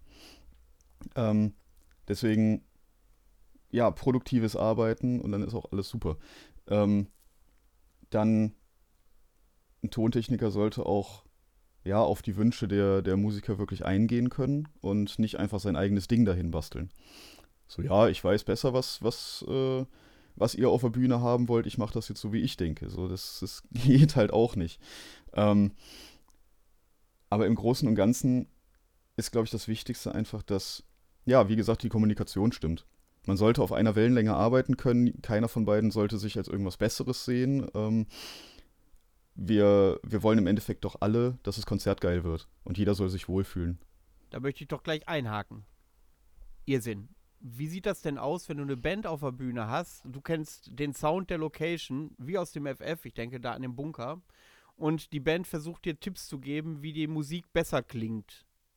Wie gehst du damit um, obwohl du weißt, Achtung, das, was wir jetzt machen da, das könnte, wenn wir das so machen, jetzt qualitativ nur schlechter ist mir eigentlich bisher noch nicht so untergekommen, dass die Band selbst sagt, wie der Sound vorne sein soll. Ähm, ich bereite mich ja dann halt meist vor, dass ich dann halt in die Band reinhöre und dann in der Regel auch die letzten Alben denn so, weil man ja sagt, das ist das aktuellste und so ungefähr muss es klingen. Ähm, ein größeres Problem ist, wenn die Bands ihre eigenen Techniker mitbringen. Weil klingt jetzt doof, wenn ich da meine eigenen Kollegen vielleicht dann irgendwo mit äh, in den Sack haue, aber 90 Prozent von denen sind oft ähm, schlechter. Das sagt jetzt nicht ich so, sondern das empfinden die Gäste. Woran liegt es? Neues System, neue Mikrofone, Umbauzeit von einer Viertelstunde. Man muss alles ganz schnell verstehen. Äh, viele wollen einen kompletten neuen Soundcheck machen und äh, verzögern dann halt, aber wir wollen unbedingt unseren Techniker, weil der weiß, wie es klingen soll. Sie kennen die Location nicht und ähm, ziehen es dann alles irgendwo in der Länge. Und es gab halt Veranstaltungen, wo dann halt Fremdtechniker gekommen sind.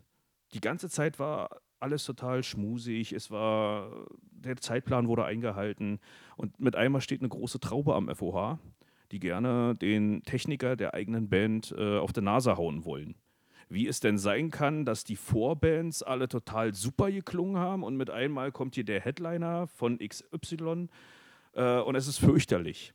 Kannst du denn nicht was machen? Kannst du den nicht wegjagen? Da muss ich denn halt immer wieder beschwichtigen und das nervt ungemein. Äh, nein, er wurde dafür bezahlt, die Band hat ihn ausgesucht und das gehört dann halt irgendwo zur Show mit dazu. Ähm, ja, man muss halt auch Rücksicht nehmen, die müssen halt auch irgendwo ihr Geld verdienen. Aber es gibt halt bestimmte schwierige Locations, wo man dann sagen sollte, okay, vorher die Bands haben ganz gut geklungen, ich übernehme jetzt einfach deinen Mix und passe den nur an. Wenn ich aber in der Viertelstunde dann nochmal einen kompletten Soundcheck machen will, der eine Dreiviertelstunde geht, wo ich eine halbe Stunde schon nur für die Bassdrum brauche, um irgendwie da einen Pegel zu finden, weil mir das in der Uni so vermittelt wurde, dass ich da halt bei der Frequenz booste und da cutten soll, das funktioniert nicht. Gerade mit diesen ganzen digitalen Mischpulten ist es halt das Problem, dass viele sich nur noch auf die Augen verlassen und nicht mehr auf die Ohren. Es sollte total egal sein, wie die Frequenzkurve im Display aussieht wenn es gut klingt, ist es gut. Fertig, aus, Punkt. Und da spielen sich viele Leute zu sehr fest und nicht jede Theorie funktioniert in jeder Location, über jede Anlage. Äh, ja, und da verderben sich denn viele Bands selbst ihre Auftritte. Das Dumme ist nur, dass ich es dann ausbaden muss, dann halt, weil ich dann irgendwo die Gäste beschwichtigen muss. Das nervt. Ist ja nicht so, dass die Jungs von der Kältetodlegion da nicht zu Irrsinn hingehen und sagen, pass mal auf, Irrsinn, was war das denn für ein schlechter Sound? naja, ähm, so Kritik ist immer gut. Weil gerade wenn man jetzt halt ein Festival hat, wo man äh, vielleicht drei Tage denn hinter Mischpult sitzt und ungefähr ähm, 25 Bands hintereinander abmischt ähm, und einer sagt, ey, irgendwie, da ist eine Kleinigkeit, kannst du mal gucken, vielleicht bekommst du es hin, ist ja auch alles super. Ne? Hast Da du, ist hast man, du, da ist man äh, dann auch dankbar, dass man, dass man dann halt so eine Kritik dann irgendwo bekommt. fällt, dir schlagartig, fällt dir schlagartig mal ein Konzert ein, wo du sagst, im, im Endeffekt, Mensch, das hätte ich auch, das war echt kacke, das hätte ich besser machen können? Leider einige. Da möchte ich aber nicht weiter. Ja, komm, Leider einen einige. müssen wir. Einen müssen wir haben. Einen müssen wir haben. 1349 beim Barter Metal Open Air. Ja? Das war leider echt mies. Die Bühne stand voll und die Leute sind dann halt äh, nach dem ersten, zweiten Titel dann gegangen. Das war halt schlimm. Ich habe alle Bands gemacht bis auf 1349 und da gab es dann arge Probleme.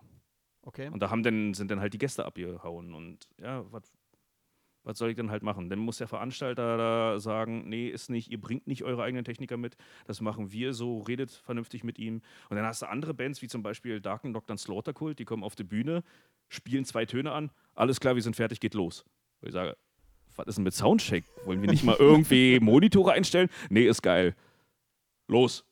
Oder UADA zum Beispiel. UADA haben auch keinen wirklichen Soundcheck gemacht. Da ging auch auf die Bühne. Hauptsache unsere Nebelmaschine ist an. Hauptsache die Ja. Lampen sind an. Und Ja. dann ging los. Und dann beim ersten Titel kommen dann halt äh, teilweise die Gäste und fragen: Ist das jetzt Soundcheck? Gleichst du das gerade mit der CD ab? Ich, nee, die spielen schon. Ne? Die haben das ja nicht mitgeschnitten, dass da kein Soundcheck gemacht wurde. Und die haben gedacht, da wird jetzt gerade eine CD laufen mir lassen. Und das ist ja natürlich dann halt, ja, kann man negativ sehen, aber irgendwo positiv, dass ich dann doch den letzten UADA-Sound dann relativ gut getroffen habe. Dass den Leuten das nicht mal auffällt. Aber UADA sind auch relativ angenehm im Umgang. Also da gibt es, glaube ich, kompliziertere Bands. Ja, auf jeden Fall. Auf jeden Fall. Ja, aber weißt du, im Endeffekt, das ist ja das, was ich meinte mit, äh, mit gegenseitiger passender Kommunikation. Ähm, selbst wenn jetzt eine Band einen eigenen Techn Techniker mitbringt, ähm, muss der so realistisch sein und sagen, okay, ich kenne die Location nicht, ich frage mal den, den Tontechniker, der das hier jetzt die ganze Zeit eingestellt hat, was Sache ist. So, dass man, dass man auch da erstmal kommuniziert. Genau, ich sage ja nicht, dass alle so sind, auf keinen Fall. Es ist nur kurioserweise der größte Teil. Es gibt natürlich dann auch Techniker, die dann davor stehen und sagen, ey, total klasse, ich übernehme das Set, ich mache es genau so. Oder ich ändere das halt so ab, ich nehme deine Presets und wir haben ohne Verzögerung und können starten und dann los. Ja. Aber wenn ich dann halt anfange, bei einem gut stehenden Sound äh, wirklich alles nochmal komplett alleine durchzutesten und Das ja, bringt ja Und wie nichts. gesagt, eine halbe Stunde nur für die Bassdrum brauche, weil da irgend so eine Resonanz drin ist und ich kriege die nicht weg. Das, das bringt niemand was. Und am schlimmsten ist es dann halt für die Gäste, die dann halt nicht verstehen, warum läuft der ganze Festivaltag und wieso haben wir jetzt eine Verzögerung von einer Stunde. Ja, Gerade wenn die sich auf so einen Headliner freuen. Dann freuen Genau. die sich drauf Ja. und dann gibt es dann so einen äh, Brei. Das habe ich auch schon häufiger erlebt. Aber es sind bei ja- externen äh. Richtig, aber es sind teilweise nicht mal die, die großen Headliner, es sind oft mittelständische Bands, die dann halt der Meinung sind, äh, wir sind jetzt so erfolgreich, wir sind mit irgendwen auf Tour gegangen und wir müssen unbedingt jetzt unseren eigenen Techniker mitbringen. Ähm, teilweise hast du dann halt, dass die Headliner sagen, ihr habt einen Tontechniker da, ja, alles klar, schickt mal den Rider. Er hat gesagt, ist alles in Ordnung, der kennt unsere Musik, jo, okay, dann geht los. Aber diese mittelständischen Bands, die sind dann halt oft, dass sie sagen, ey, wir haben da einen Kumpel, der hat bei der Hofer studiert und der ist total toll und der macht es und das sind dann meist die Katastrophen, weil die halt nicht aus der Praxis gelernt haben, sondern aus der Theorie. Und in der Praxis habe ich einfach in der Regel keine 150.000 Euro Konsole und äh, keine Studiobedingungen, äh, sondern ich muss halt zusehen, dass ich mit dem arbeite, was da ist. Aus Scheiße Gold machen, sag ich mal. Äh, und die können dann halt nur mit diesen speziellen Pult arbeiten und nur in der Geschwindigkeit. Und Mhm. ja, damit äh, verderben sich viele Bands selbst sozusagen ihren eigenen Gig. Und dann Ja, hast du auch manchmal Tontechniker, die dann bis zum letzten Titel noch rumwürgen und rumdrehen an den Knöpfen. Und das ist der letzte Titel und die haben immer noch keinen Mittelweg gefunden, immer noch keinen Sound irgendwo, der denen da gefällt. Und da sagt, das funktioniert halt nicht. Da sollten bestimmte Gruppen einfach ähm, sich erkundigen, welcher Soundtyp ist da, was hat er denn sonst gemacht und reicht es denn nicht, wenn wir den nehmen? Um sich selber auch einen Gefallen zu tun. Beschreib mal so einen Alltag von dir. Wie sieht das aus, wenn du abends einen Gig hast? Ein ganz normales Konzert, wir reden jetzt nicht vom Festival. Äh, wie sieht denn da so dein Alltag aus? Wie äh, stehst du auf und äh, Vorbereitung, Nachbereitung, Aufbau, Abbau? Ja, ich stehe auf, trinke einen Kaffee, schleppe Kisten, fahre Auto, schleppe Kisten, rolle Kabel aus, mache ein bisschen Konzert, roll die Kabel wieder ein, schleppe Kisten, schlepp sie wieder raus und dann wasche ich äh, Blut, Kotze, Schnaps und Corpse von meinem Equipment und ja, so ungefähr. Das ist das wirkt immer so alles romantisch und so toll und man ist ja so hip und man steht da hinter dem großen Pult. Im Endeffekt bin ich nur dabei, Klamotten von Bands durch die Gegend zu tragen. Ja, ja. oder, ja. oder irgendwie äh, mein eigenes Zeug denn und auf- und abzubauen. Äh, die Konzerte selbst sind halt wirklich nur der geringste Bruchteil. Und wenn die Leute dann immer sagen, oh, so viel Geld für eine halbe Stunde, ja, aber für die halbe Stunde musst du manchmal zwei, drei Tage arbeiten. Das sehen die aber nicht, wenn sie ihre Konzertkarte kaufen. Ähm, Ne? um, um wie viel Uhr beginnt dann an so einem Konzerttag dein, dein Tag? Wann trinkst Ja. du deinen Kaffee? Kommt drauf an, wann äh, das Konzert losgeht und wo es ist. Also wenn wir zum Beispiel in Rostock dann halt Konzert haben, dann fahre ich um 10 Uhr los. Also packe ich ungefähr gegen 8 Uhr meinen Transporter. Ne? Und dann bin ich dann Ja. halt so zwei Stunden später, dann gegen 12, halb eins, je nachdem wie der Verkehr ist, dann da. Und dann wird halt aufgebaut, alles in der dritten Etage geschleppt. Und ja, da ist man dann halt auch über jede helfende Hand dankbar. Ja. Ne? Aber wie gesagt, das meiste ist halt Kisten schleppen und äh, Corpse Paint und Blut irgendwo runterwischen. Oder war das nicht bei den Frostfeuernächten die eine Band, die dann irgendwie, war das nicht sogar Wanda, die mit Mehl oder irgendwas dann rumgepustet haben? Ach du Scheiße. Alter, dann hatte ich überall die Mikrofon, in den Lautsprechern, überall drin. Da, da putzt du da eine ganze Weile, ne? Sieht Ja, erstmal cool aus, aber. Nee, war nicht Wanda. Ich glaube, das war beim The Mortem irgendeine Band. Ja, genau. Wir werden es im September sehen, ob Wanda das dann durchzieht, wenn Ja. sie es doch waren mit dem Mehl. Ja, genau. Achso, siehst du, das wäre auch noch das The Mortem at Diabolum ähm, im Dezember, wäre auch noch eins der größeren Festivals, die dann halt noch mit anstehen. Und ansonsten halt viele kleine Konzerte. Da müssen wir aber sehen, ob da überhaupt was Bei dem The passiert. Mortem äh, musste ja kurzfristig die Location geändert werden, aus äh, bekannten Gründen, die wir eben schon angerissen haben. Ähm, wie hat sich das denn ausgewirkt? Hast du, wenn du zum Beispiel das zweite Mal zum The Mortem gehst oder das zweite Mal zum Bata gehst, hast du da eine gewisse Grundeinstellung in deiner Soundtechnik, wo du weißt, okay, das, da brauche ich nur noch Feinheiten justieren und dann läuft das? Oder äh, musst du das jedes Mal, wenn du da bist, aufs Neue komplett einstellen? Na, beim The Mortem, da hatten wir jetzt ja schon zwei Umzüge. Ich glaube, das erste Mal sollte im K17 stattfinden, dann ist es ja in die Columbia-Halle. Von der Columbia-Halle dann ins Columbia-Theater. Das war der erste Umzug, den ich da mitgemacht habe, ähm, wo ich dann halt in der Columbia-Halle gemischt habe und äh, einen Tag später im Columbia-Theater. Und dann war ja dann halt durch die Gründe, die du schon genannt hast, ist es ja 2019 nach Paulinenaue verzogen worden. Dort gab es vorher noch nie Konzerte. Da musste sozusagen dann halt alles komplett neu aufgebaut werden. Wir mussten eine Bühne erst einbauen, mussten dann halt komplett einen neuen Soundcheck machen. Ähm, was aber erstaunlich war, wie gut die DDR-Konstruktion in, in diesen alten Essenssaal war. Ähnlich wie bei den Frostfeuernächten. Die haben halt dieselbe Decke und die ist halt akustisch äh, total super. Die reflektiert, absorbiert. Ähm, wirkt wie ein Diffusor und wir hatten einen wirklich angenehmen Klang da drin, schon vom Grund auf, ohne großen Nachhall und dann ist es mega einfach. Wenn ich dann wieder mit meinem eigenen Pult und mit meinem eigenen Mikrofon, wo ich dann weiß, wie die zu klingen haben, zack, zack, zack, zack. Und ja, war dann halt in einer Viertelstunde die erste Band drin. Ne? Hat man nicht immer. Teilweise hast du dann halt auch Locations, wenn die gerade zum Beispiel viel Glas haben oder ähm, eine parallele Wand, wo dann halt viele Reflexionen sind, wo man dann halt hin und her rechnet, äh, um irgendwie die Phasen auszugleichen. Dann stehe ich vor den Lautsprechern und da ist der Bass viel zu doll, dann gehe ich drei Schritte nach hinten, da habe ich dann eine totale Auslöschung. Dann zehnmal die Anlage umstellen, um dann irgendwie eine Möglichkeit zu finden, dass es dann halbwegs gleichmäßig äh, beschallt wird. Ist dann manchmal ein bisschen komplizierter, hängt aber von der jeweiligen Location ab. Und äh, wie sieht das aus mit ähm, Veranstaltungen, die du jedes Mal vertonst? Das heißt, beim Stahlbeton Ja. bist du ja jedes Mal. Ja, Hast du da eine genau. gewisse Grundeinstellung, wo du Ja. nur noch Nuancen veränderst?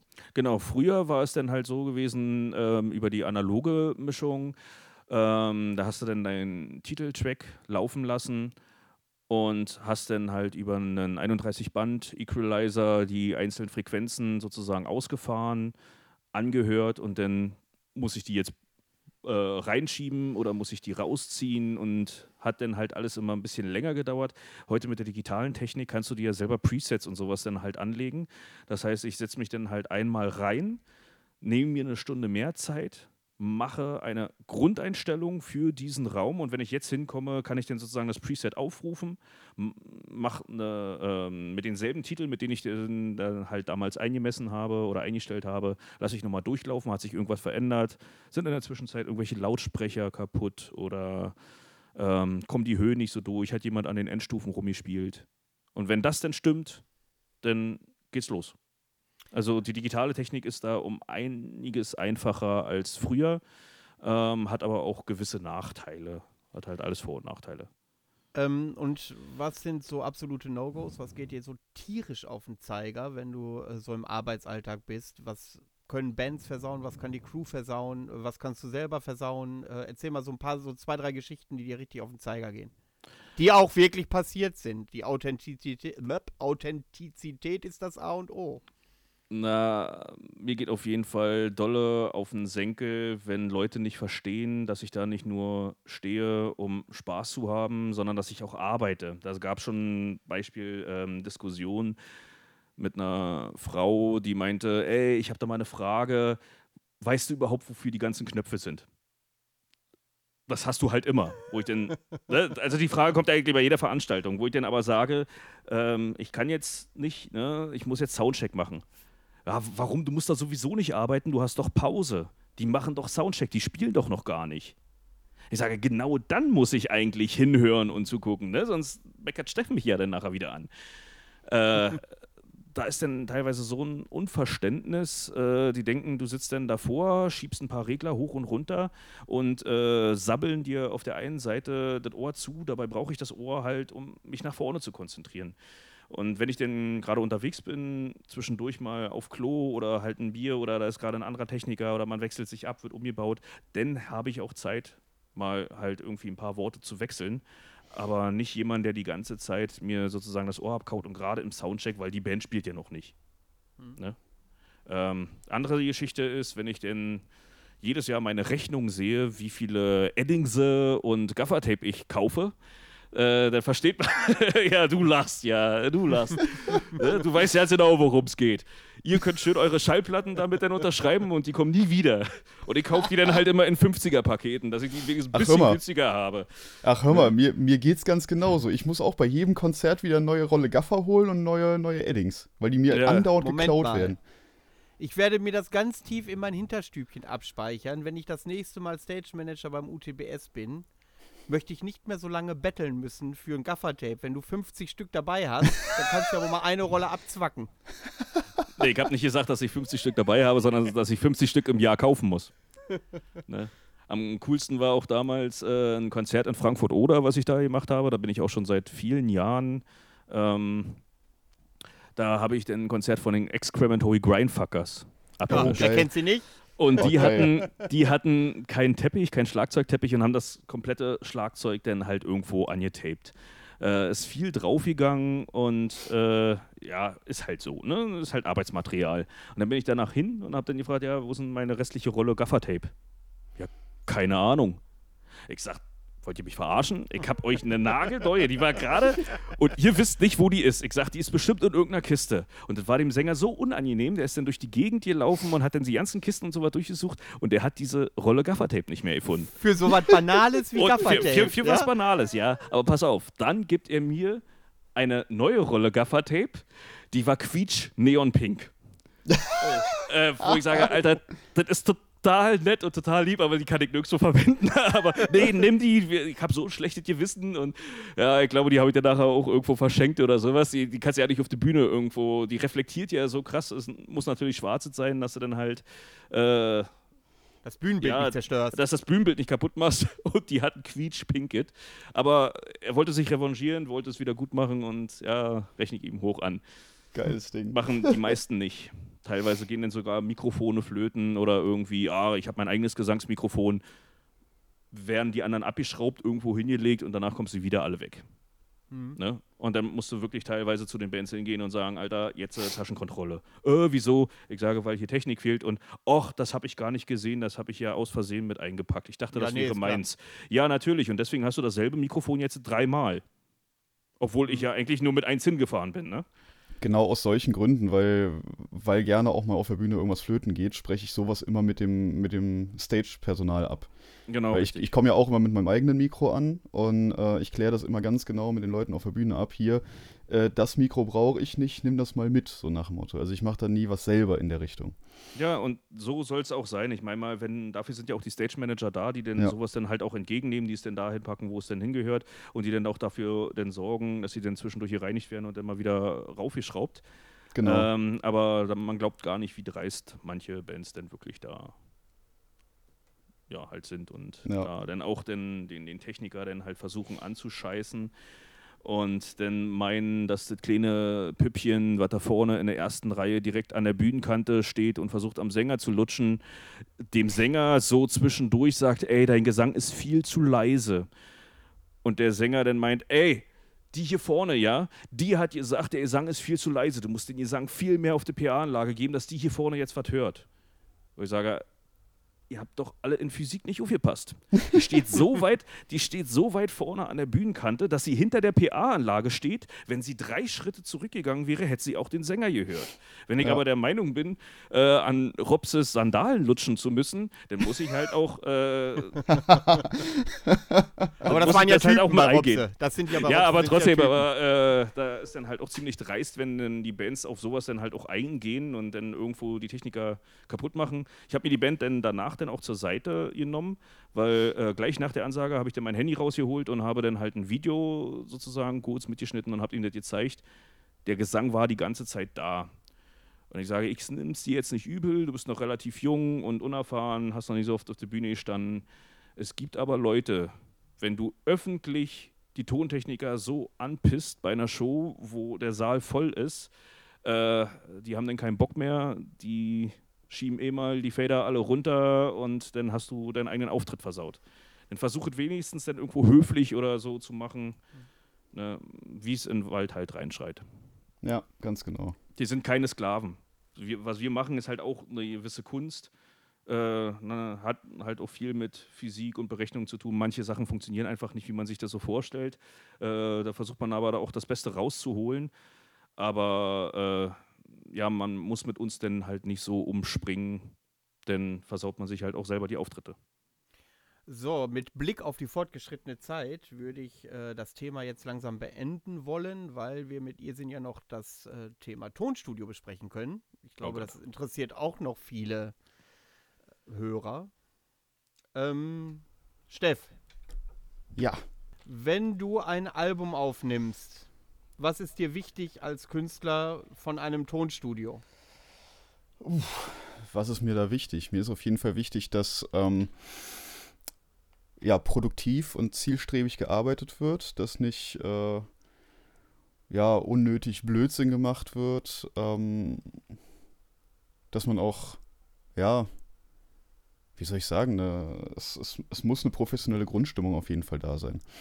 Der Tontechniker soll auf jeden Fall wissen, okay, wir sitzen hier jetzt im Studio, das muss jetzt geil werden. Ähm, ich weiß gar nicht, wie ich das beschreiben soll. Großartig. Ähm,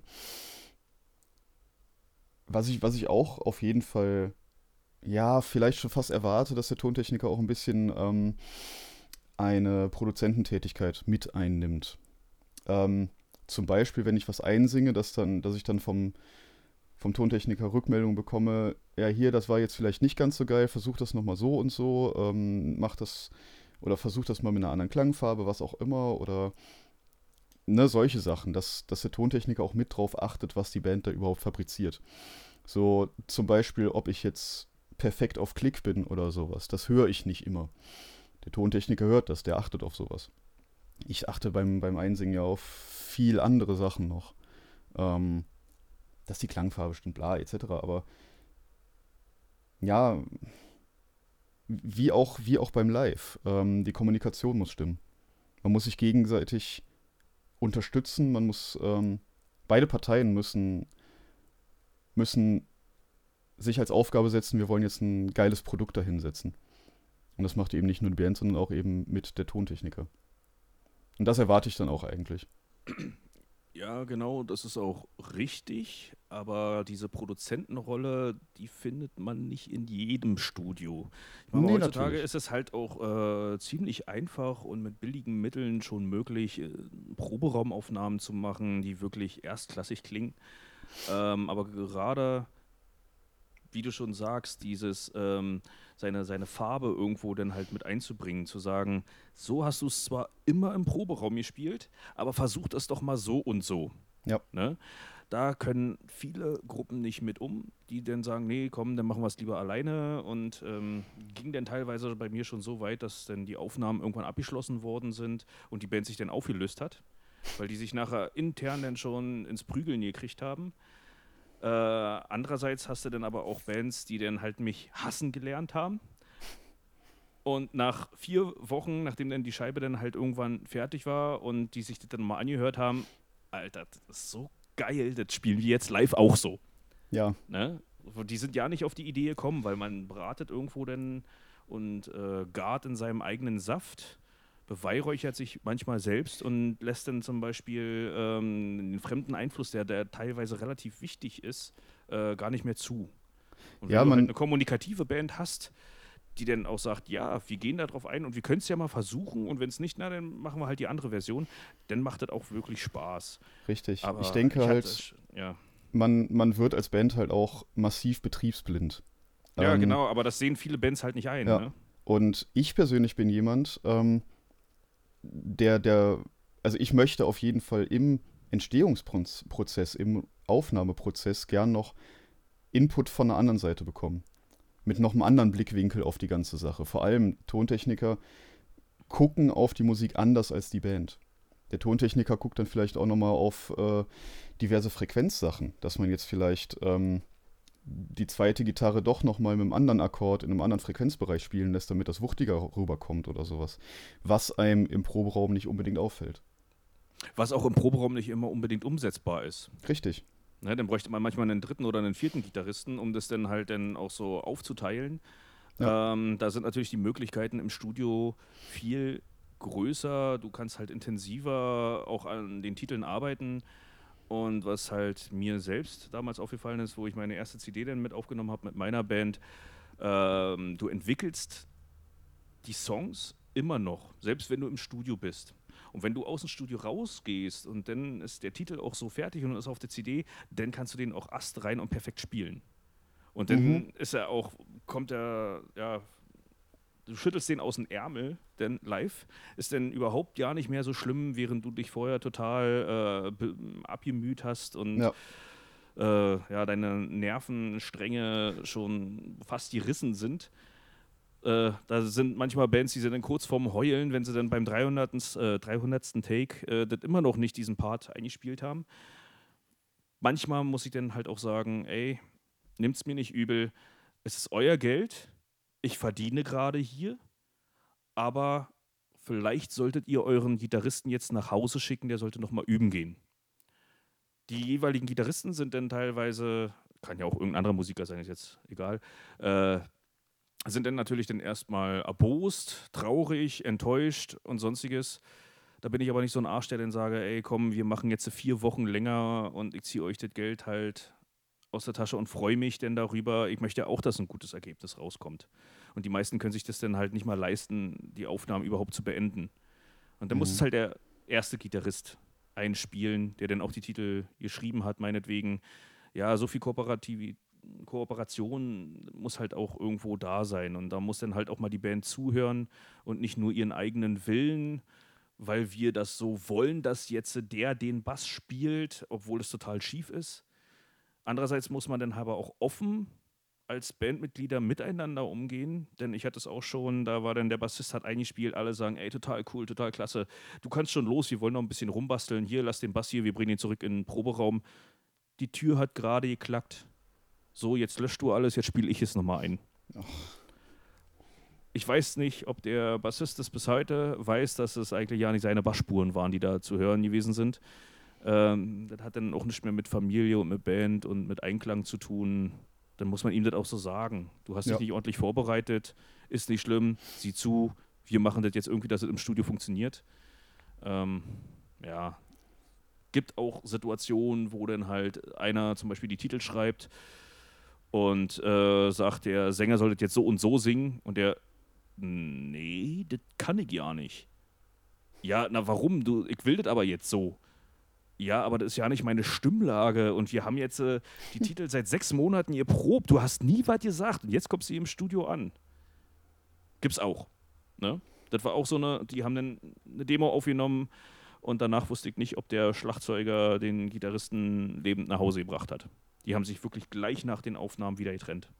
Wow. Weil Studio ist halt anstrengend, das ist halt eine harte Arbeit. Ja. Ist nicht nur Spaß und Bier saufen. Wenn man ordentliche Ergebnisse erzielen will, dann muss man halt auch ähm, hochkonzentriert an die Sache rangehen. Und da werden dann teilweise menschlich erstmal Facetten wach, ähm, die vielleicht im Proberaum dann halt beim Bierchen und so weiter dann halt untergegangen sind oder nicht relevant waren, äh, weil jeder nur auf sich selbst gehört hat und keiner auf das, was der andere spielt.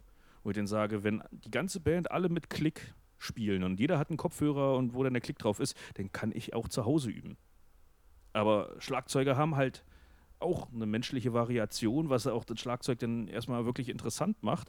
Und wenn ich das dann, äh, ja, wenn ich denn nur auf den Klick spiele, dann kann es sein, dass ich halt an bestimmten Stellen nicht so mega tight bin. Dann bin ich halt ein bisschen daneben. Würde ich denn direkt auf den Schlagzeuger raufspielen, würde man sagen, Alter, das groove wie Sau. Da sind manche, ja, taub auf dem Ohr. Und da sind dann halt die Bands, die aus so einer Ecke kommen, die dann alles zu, ja, zu viel mit der Theorie rangehen, die sich dann halt selber die Bands dann auch kaputt machen. Ich weiß, das kann man ja nicht pauschal äh, sagen, aber wie lange ist denn so ein Arbeitstag im Studio? Das ist Band, unterschiedlich. Bis du, so ein, bis du so ein Album halt aufgenommen hast. Das ist unterschiedlich. Da kommt halt oft drauf an, wie äh, die Band vorbereitet ist, wie weit die Songs geschrieben sind. Teilweise gibt es Bands, die haben dann nur die Rhythmuspassagen, Basspassagen und sonstiges und entwickeln die Gitarrensolis oder sowas im Studio. Wenn sie dann genau wissen, so und so wird es klingen und jetzt äh, setzen wir uns ran und machen die Gitarrensolis, könnte man denken, ja, da braucht ihr da zwei Tage. Das gibt welche, die quatschen mit ihren Bandkollegen. Währenddessen spielen die da mega Gitarrensolos runter. Ey, das war Wahnsinn. Willst du dir nochmal anhören? Nee, nee, ich weiß, dass das passt. Ne? Also so eine One-Takes. Mega. Da war zum Beispiel der ähm, Gitarrist damals von Plazenta äh, bei mir äh, der Hammer. Also, das sind wirklich Musiker mit Leib und Seele. Äh, die brauchten das nicht kontrollieren, das hat wirklich alles gesessen. Und dann hast du halt andere, die sich wirklich schon bei einem ganz einfachen Part aufhängen. Ja, ist dann schwer. Ich sag mal pauschal, grob, pro Titel sollte man ähm, einen Arbeitstag von zehn Stunden einrechnen. Pro Titel. Pro Titel. Das ist Ungefähr. ordentlich. Ja, da bist du dann halt alles, denn du baust ja nicht jedes Mal nach jedem Titel alles um. Du machst es ja dann hintereinander, werden ja hintereinander weg die Schlagzeugspuren, hintereinander weg die Gitarrenspuren dann eingespielt. Ähm, aber so ungefähr kannst du sagen, ja, 14 Titel, 14 Tage. Wo du gerade sagst, das wird alles so hintereinander äh, äh, durchgespielt. Für Leute, die davon gar keine Ahnung haben, die denken, du sitzt da in einem Raum, geschlossen als Band, dudelst das runter, du drehst ein bisschen an der Regler und dann wird das Ding aufgezeichnet. Äh, findet das so statt oder gibt, ist es ein anderer Weg üblich? Sowas gibt's. Ja. die dann wirklich dann halt live komplett die ganze Band zusammen dann halt einspielen, so wie es früher war, äh, als man noch die Tonbandgeräte hatte und ähm, da hat man auch nicht so viele Spuren und nicht so viele Möglichkeiten, halt verschiedene Spuren aufzunehmen. Da war dann das Spurband irgendwann zu Ende ähm, und da hat man dann schon vorgemischt. Du hast sozusagen das Schlagzeug dann zusammengefasst, ähm, hast die Gitarren dann halt zusammengefasst in einem Mischpult und das Mischpult hat dann nachher eine Stereosumme aufgenommen. Es gibt Bands, die sagen, wir grooven so viel mehr und wir wollen das dann auch so äh, wieder aufnehmen. In der Regel ist es aber, dass man halt mit der Rhythmussektion anfängt, dass man dann halt erstmal mit dem Schlagzeug, dann Bassgitarre und ähm, während das Schlagzeug spielt halt eine Guide-Gitarre oder sowas damit aufnimmt. Äh, dann gibt es halt Bands, die spielen es durcheinander, weil die alles nach Metronom sozusagen spielen, über eine spezielle Variante. Ich weiß nicht, ob Steff das kennt, Guitar Pro heißt es, glaube ich. Das ist so ein, äh, so ein ähm, Musikschreibprogramm. Äh, Ja, ja, ja. Damit arbeite Und ich auch. da, da hatte ich halt schon etliche Bands, die dann wirklich nur mit einem Laptop angekommen sind. Ja, der Schlagzeuger kann erst am Freitag, wir nehmen aber den Rest schon mal auf. Und dann haben die dann komplett sozusagen die Titel mit der Gitarre halt oder mit dem Bass oder sowas angefangen und haben dann auf Guitar Pro sozusagen gespielt. Das funktioniert aber auch nur, wenn du dann halt als Band äh, so fit bist, dass dann auch alle wirklich genau die Schläge dann treffen. ja. Dann ist es auch wieder möglich zusammenzuführen. Aber sonst fangen wir in der Regel dann halt mit Schlagzeug dann an, mit Metronomen und dazu eine Guide-Gitarre, die wird dann in der Regel dann auch wieder weggeschmissen. Das ist dann egal, ob die jetzt gut, sauber spielt oder wie auch immer. Ähm, dann geht es halt mit Bass weiter, Rhythmusgitarren, Soli-Gitarren, sonstige Instrumente und zum Schluss dann halt die Gesänge. Wenn das dann fertig ist, dann bleibt das bei mir immer erst zwei Wochen liegen. Man muss dann erstmal frische Ohren bekommen. Ich kann natürlich an andere Projekte arbeiten, aber an das Projekt fasse ich dann nicht mehr an. Und dann wird es halt editiert, dann werden die Spuren bereinigt und sonstiges, dann gibt es halt den Mix und dann der Mix dann steht, dann bleibt es wieder in der Regel zwei Wochen liegen und dann geht es halt ans Master. Wo ist der Unterschied zwischen Mix und Master? Die meisten schmeißen das immer alles zusammen. Ähm, beim Mix bearbeite ich sozusagen die einzelnen Spuren, die einzelnen Gitarren, ähm, die einzelnen Gesangspassagen, die einzelnen Mikrofonabnahmen, äh, führe die zusammen zu äh, einer Stereospur beispielsweise und das ist dann das Mixen. Und beim Mastern wird dann halt ähm, diese Stereospur auf das jeweilige ähm, Medium angepasst. Beispielsweise für die CD, ähm, für einen Stream oder halt für die Schallplatte. Es gibt Leute, die sagen, oh, guck mal hier, fett auf CD und wir pressen das auf Schallplatte und dann springen nachher die Nadeln, es rauscht nur noch, es kratzt und es übersteuert wo wir wieder den Bogen spannen würden bei euch denn halt zu eurer Schallplattendings. Wo ist der Unterschied? Es gibt da wirklich ähm, musikalische Unterschiede und zwar liegen die den größten Teil beim Mastern. Die Vinylmaster werden anders erstellt als die CD-Master. Du hast halt einen größeren Dynamikumfang. Die werden ähm, oft nicht so krass überkomprimiert. Du hast dadurch mehr Dynamik drin. Zum Beispiel ein Snare-Wirbel klingt auf einer Schallplatte, wenn es richtig gemacht worden ist, anders als auf der CD. Dafür muss ich natürlich dann aber auch das Vinylmaster in relativ hohen Qualität dann nachher erstellen. Wenn ich natürlich dann halt eine MP3 dann zum Presswerk schicke, ja, komprimieren die die natürlich dann halt selbst mit, denn man kann nur das dann da rausholen, was da sozusagen hingeschickt wird. Heißt nicht, dass jede Schallplatte so funktioniert, aber dadurch kommen auf jeden Fall die Hörunterschiede, die ihr letztes Mal versucht habt, irgendwo rauszukristallisieren. Ja, okay. Das, das ist auch interessant. Ähm, wenn jetzt eine Band beschließt, ins Studio zu gehen, wie lange dauert das, bis das Album erscheint? Das hängt von jeder Band unterschiedlich ab. Ähm, ich hatte welche, die haben sich dann halt teilweise über zwei Jahre hingezogen, zweieinhalb Jahre, die Produktion. Jedes Mal, wenn du einen neuen Mix gemacht hast, sagen sie, ja, ist geil. Nach einem Monat später kamen sie, wir wollen aber das und das geändert haben. Und das kommt dann halt in, ja, von äh, Hundertstel ins Tausendstel und immer wieder neu und immer wieder anders. Und äh, die haben immer wieder neue Ideen und dann zieht sich das teilweise über Jahre hin.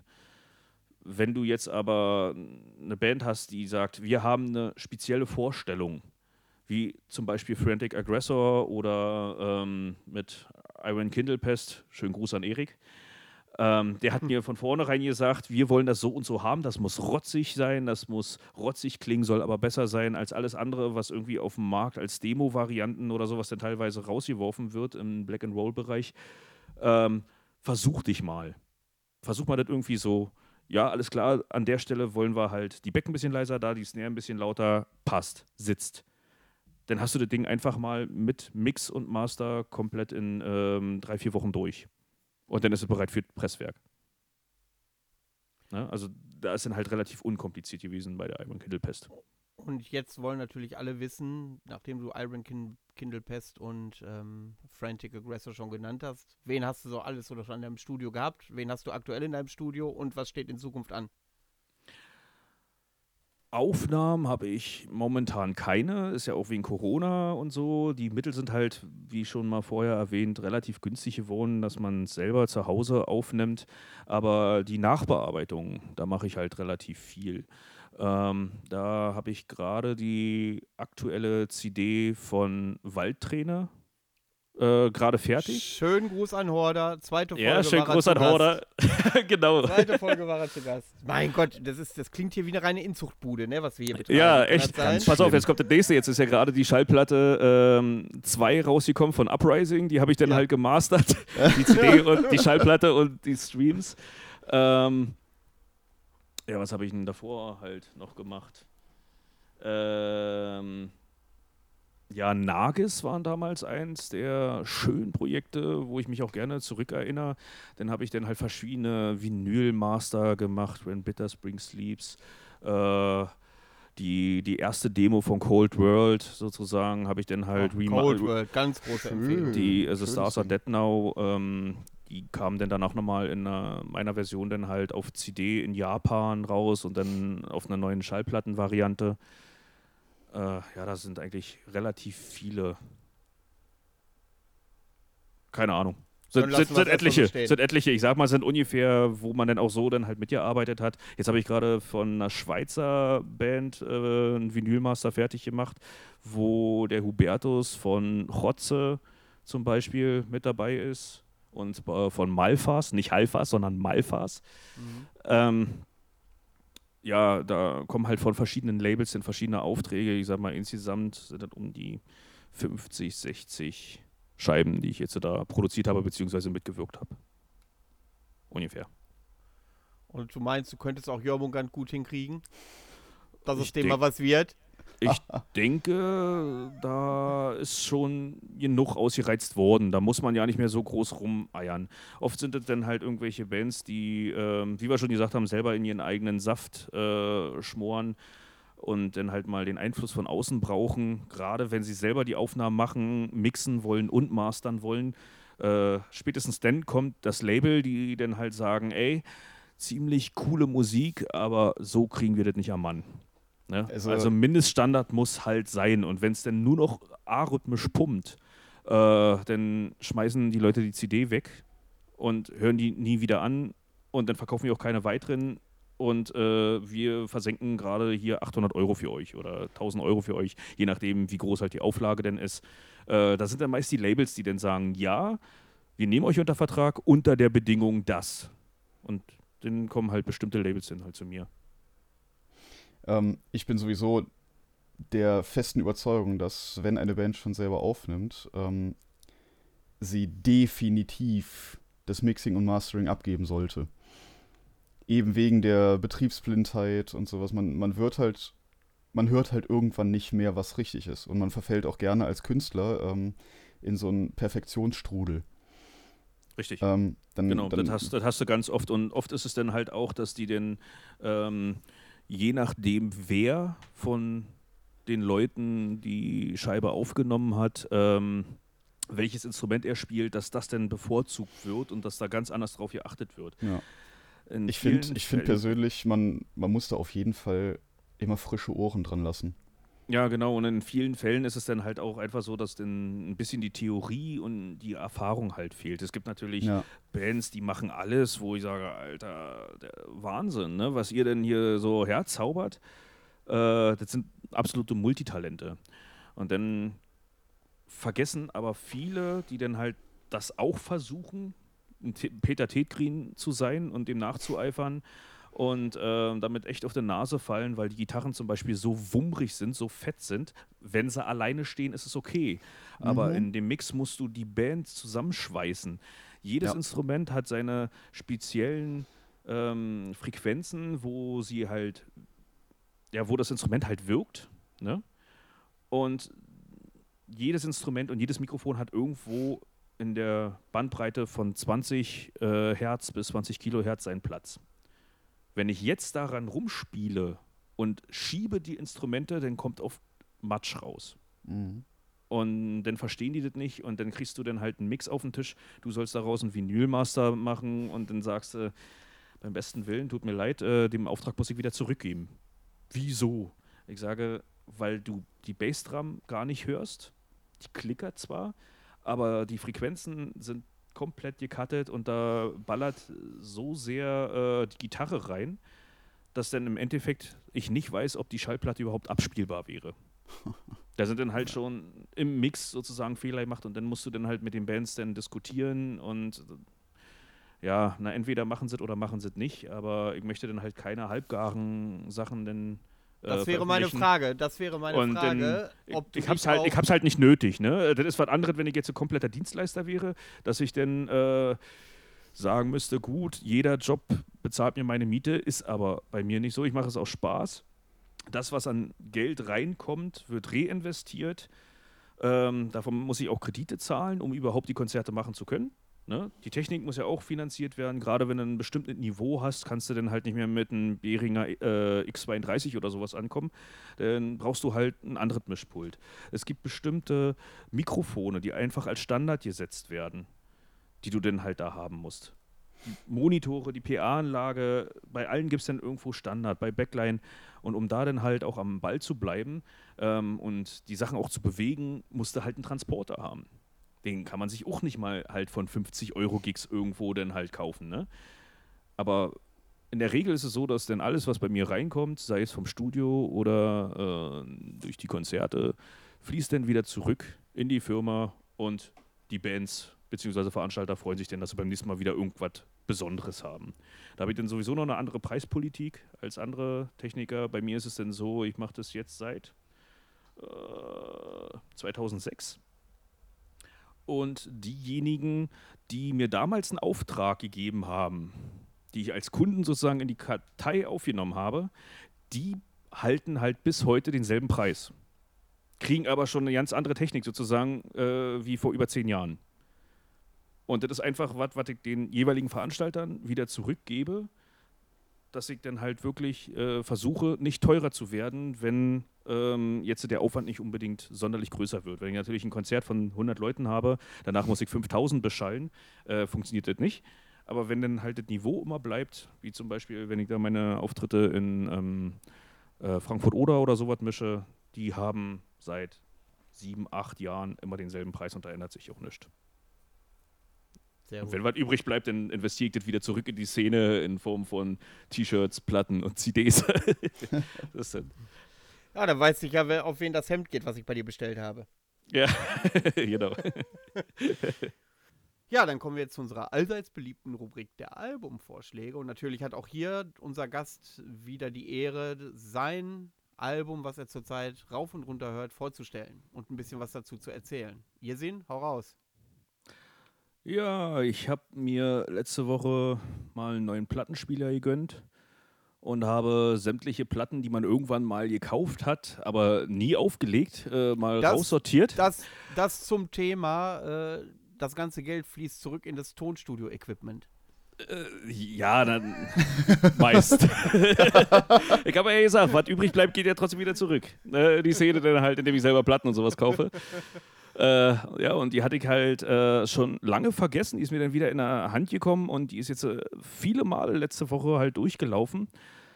Ähm, ich kann halt kein Französisch sprechen, aber ähm, das ist eine kanadische Band, die Fortress die Metal Noir äh, Creeberoys oder Creebroys.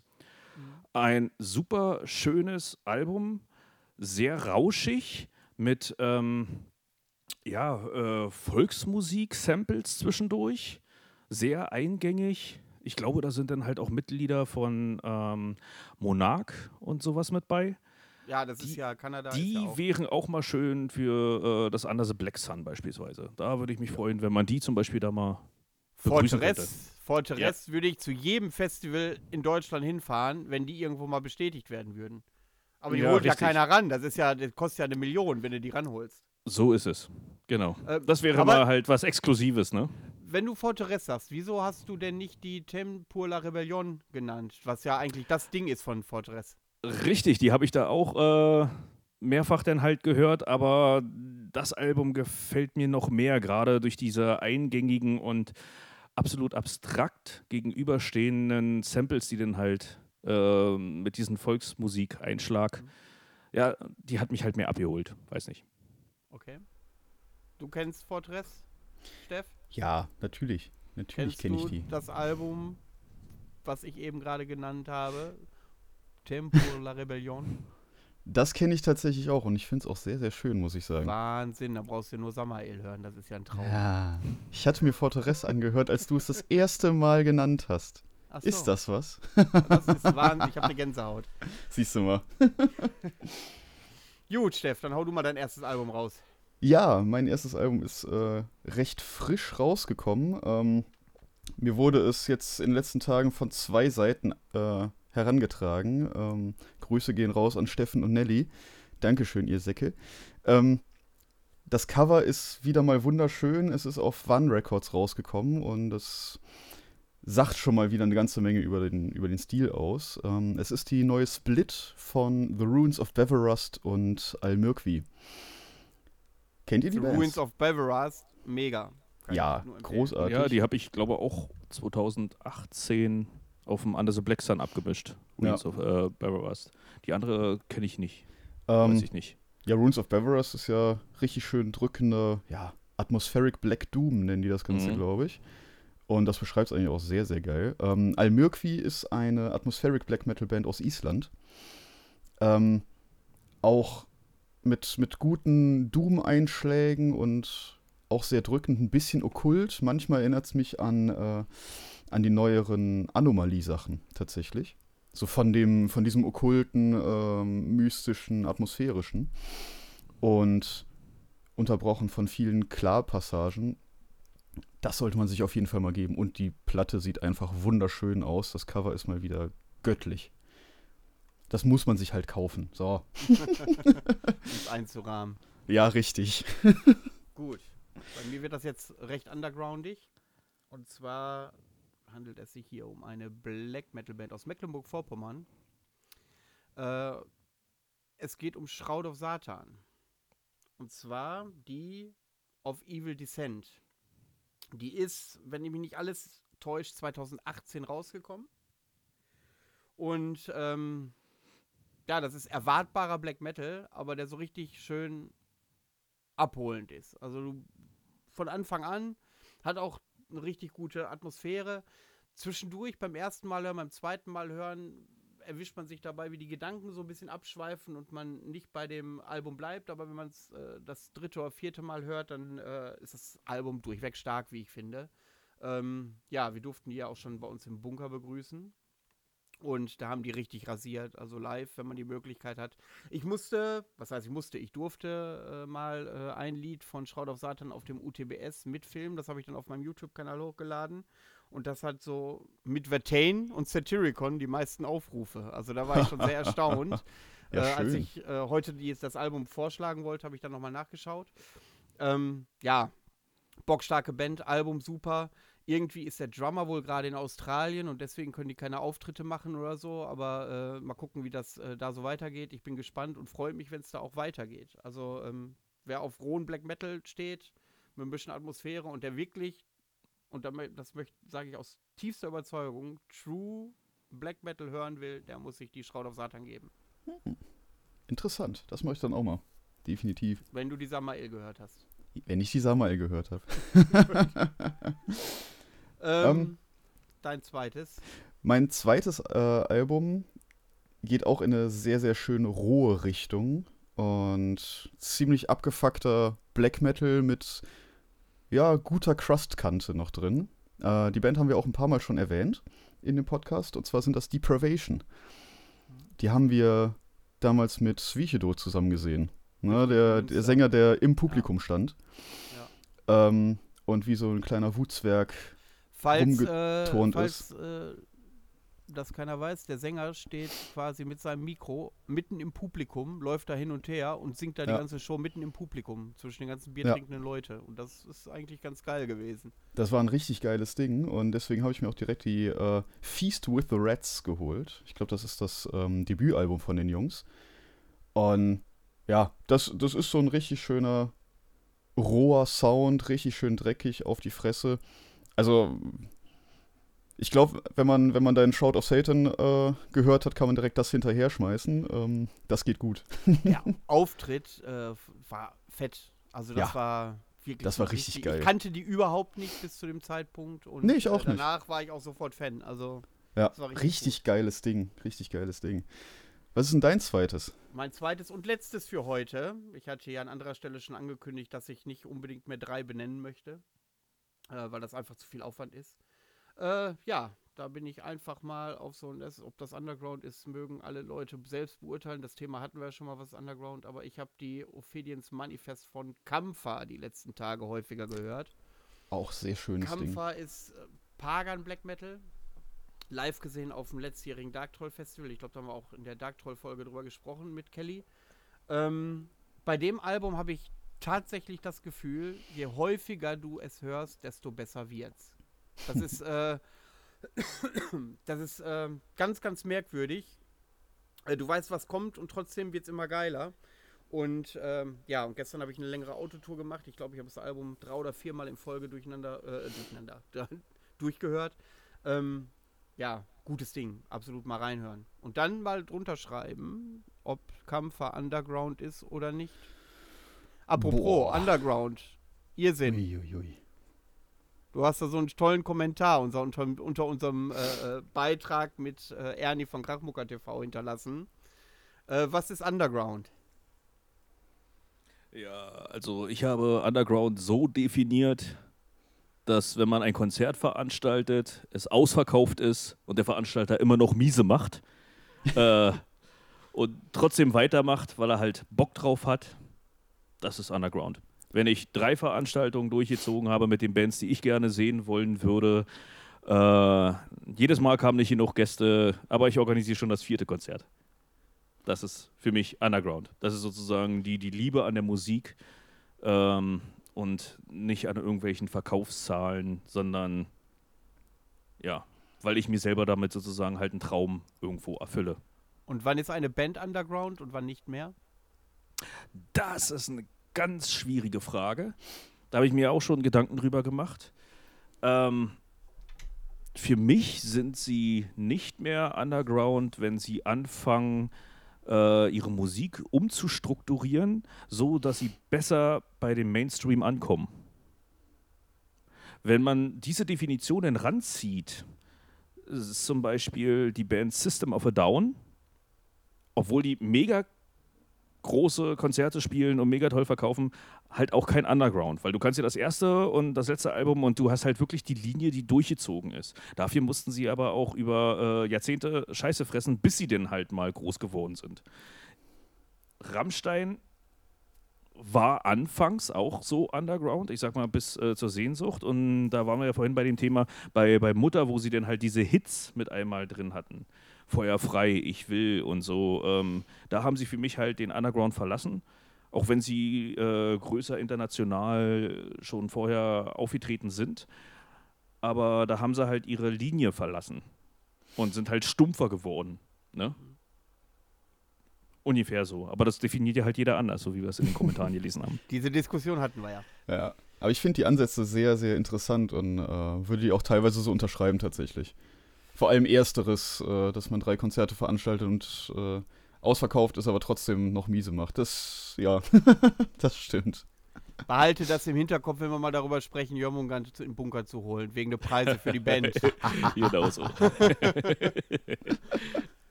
ähm, ja, und dein letztes Album ist? Ja, mein, mein letztes Album ist auch äh, so ein All-Time-Favorite von mir, beziehungsweise eigentlich alles, was diese Band rausgebracht hat, ist großartig und ihr werdet das noch ein paar Mal von mir hören wahrscheinlich. Ähm, das habe ich jetzt aktuell wieder laufen, weil die Jungs haben letztes Wochenende ein Livestream-Konzert gemacht, was wundervoll war. Es war richtig geil. Eine Stunde geile Atmosphäre. Äh, ich spreche von Ahab. Ähm, und dem Album The Giant. Das rotiert bei mir mal wieder. Ich glaube, zu dem muss man eigentlich nicht viel sagen. Das sind die mächtigen Ahab, die spielen Nautic Funeral Doom und sind großartig. Ich habe sie irgendwann mal bezeichnet als äh, Opeth of Valium. Ähm, ich glaube, das beschreibt es ganz gut. Von, vom musikalischen her. Halt sehr viel ruhiges, sehr viel clean Gesang, aber dann auch wieder mit tonnenschweren Riffs auf die Fresse, ist, die, dich, die dich bis auf den Abgrund hinunterziehen. Das staune ich auch immer wieder, wie die das live hinbekommen. Ich habe die irgendwann um die 2010er bei einem Festival auf dem Nachmittag in prallender mhm. Sonne gesehen und trotzdem waren irgendwie alle total fasziniert und schon ja. regelrecht in einer Schockstarre. Ne? Ja, ganz genau. So ging es mir auch, als ich die das erste Mal gesehen habe auf dem, äh, auf dem Rockharz um 12 Uhr mittags. Aber es, die, haben, die haben da einfach so eine, so eine dicke Wand hingestellt und dann waren alle hypnotisiert. Das war großartig. Ja, kommt halt schon hin mit dem einen Konzert, wo ich 2005 gewesen bin. Äh, da war Gorgoros mit äh, Gal noch und mhm. 1349 plus No Support äh, im K17. Äh, ja, habe ich erst danach dann mitbekommen. Das wurde auch von Jörg von Folter Records veranstaltet. Das war auch so ein mega krass prägendes Konzert. Es hat zwischendurch niemand geklatscht. Niemand Boah. hat geklatscht, niemand hat gejubelt. Alle waren irgendwo so baff von der gesamten Atmosphäre und keiner hat irgendeinen Ton gesagt. Mhm. Das Konzert war zu Ende, das Licht ging an und mit immer äh, haben sie alle angefangen zu brüllen und zu erzählen und das muss man auch erstmal schaffen, ja. Das, ja. das Publikum sozusagen komplett sprachlos äh, von, ja, aus der Location gehen zu lassen. Wer mhm. Gal schon mal gesehen hat und sich in den ersten drei Minuten bewegen kann und ganz regulär verhalten kann, wenn Gal auf die Bühne kommt, dem ist eh nicht mehr zu helfen. Also, wo ich den zum ersten Mal gesehen habe, ich habe da gestanden wie Schockstarre. Das ja. ist, der Typ hat eine Ausstrahlung, das ist der Wahnsinn. Das ist, das ist wie der die Bühne übel. ausfüllt. Großartig. Ist nicht nur die Bühne, der ganze Mensch ist halt irgendwo faszinierend. Ähm, auch Backstage, hinter der Bühne. Da merkt man erstmal, es gibt ja halt viele Bands, die dann ja ihre Show machen oder irgendwie, aber das, was er darstellt, äh, das war er die ganze Zeit auch im Backstage. Der ruhige, der kaum irgendwie mit jemandem gesprochen hat, der ähm, ja sein, seine Ruhe halt einfach nur wollte dem das alles irgendwie so auf den Sack ging und Soundcheck, ja, nur so wenig wie möglich, sodass der Tontechniker da, ich bin mit allem zufrieden, oh, guck mal, da ist Essen, da ist ein Klo, äh, ich habe ein Sofa und jetzt lass mich in Ruhe. äh, aber trotzdem durchweg immer höflich geblieben. Ja, das, dem, der Ruf eilt ihm voraus. Ich durfte ihn noch nicht persönlich kennenlernen, aber was nicht ist, kann ja noch mal sein. Na, ich ähm, habe den halt zweimal getroffen, denn einmal hatten wir mit Gals Wirt ein Konzert beim The Mortem at Diabolum in der Columbia-Halle. Ähm, und davor habe ich dann halt ihn gesehen, da war er noch bei Vadruna. Da war das erste ah. ähm, Vadruna Deutschland-Konzert. Die wurden da exklusiv eingeflogen nach Nauen. Äh, ja, der hat sich auch nicht Backstage verkrochen. Der hat da ganz normal am Bierwagen gestanden und ähm, hat dann halt ab und an mit ein paar Leuten gesprochen, aber keine Star-Allüren, der hat einfach nur da gestanden und hat sich die anderen Bands angeguckt. Gut, dann sind wir durch für heute, würde ich sagen. Ihr Sinn, dein Fazit zu dem heutigen Nachmittag. Uch, da weiß ich jetzt nicht, was ich sagen soll. Helft, helft mal, was soll ich jetzt ein Fazit ziehen jetzt von, von der Folge hat's dir insgesamt? Gefallen? Oder? Ja, ja, hat es dir gefallen und ähm, ist noch irgendwas, was du gerne sagen möchtest? Nein. Also es hat dir nicht gefallen. Jein. ja, wir hatten ein paar Startschwierigkeiten äh, mit der technischen Umsetzung, lag eher an meiner Inkompetenz. Äh, ich habe es nicht so mit Videos. Ähm, aber ja, es war entspannt und locker. Dafür, dass ich am Anfang relativ aufgeregt war, äh, ja, hat es mir eigentlich jetzt äh, sehr gut gefallen und ist halt, als würde ich mit euch denn beim, äh, bei den Frostfeuernächten sitzen und halt Bier und Blödsinn quatschen. War cool. Der Klassiker.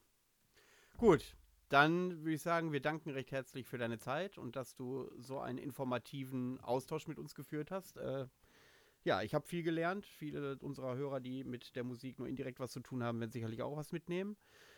Ähm, Steff, möchtest du noch was sagen? Also ich fand es auf jeden Fall auch extrem interessant, vor allem schön äh, quasi die andere Seite des, äh, des Live-Sounds mal zu hören. Wenn ich das jetzt richtig ausgedrückt habe. Also nicht nur die Musikerseite vom, äh, von einem Konzert, sondern eben auch mal nochmal richtig denjenigen äh, sprechen zu hören, der quasi für den Sound vor der Bühne verantwortlich ist. Ich fand das sehr schön. Auch grundsätzlich dieser allgemeine Austausch. Ich mag das sehr gerne. Sehr gut. Dann haben wir uns ja gegenseitig genug umarmt jetzt. ähm, ja, die nächste Folge, Nummer 10, äh, wird ganz interessant. Da sprechen Steff und ich, diesmal ohne Gast, über sein Tourleben. Wie gestaltet sich so ein Tourleben? Wie sieht der Touralltag aus? Was war gut, was war weniger gut? Lustige Geschichten kommen da sicherlich bei rum. Ähm, schaltet dann nächsten Sonntag auch um 10 Uhr wieder ein. Und ja, wir würden uns freuen, wenn ihr uns eure Meinung mitteilt zu dieser Sendung. Gerade der Anfang war relativ kritisch, glaube ich. Da kann man viel zu diskutieren und da warten wir mal, was ihr so dazu sagt, wie eure Sicht ist. Wir bedanken uns für eure Zeit und bis nächsten Sonntag. Auf Wiederhören. Bis dann. Bis dann. Auf Wiederhören. Ciao.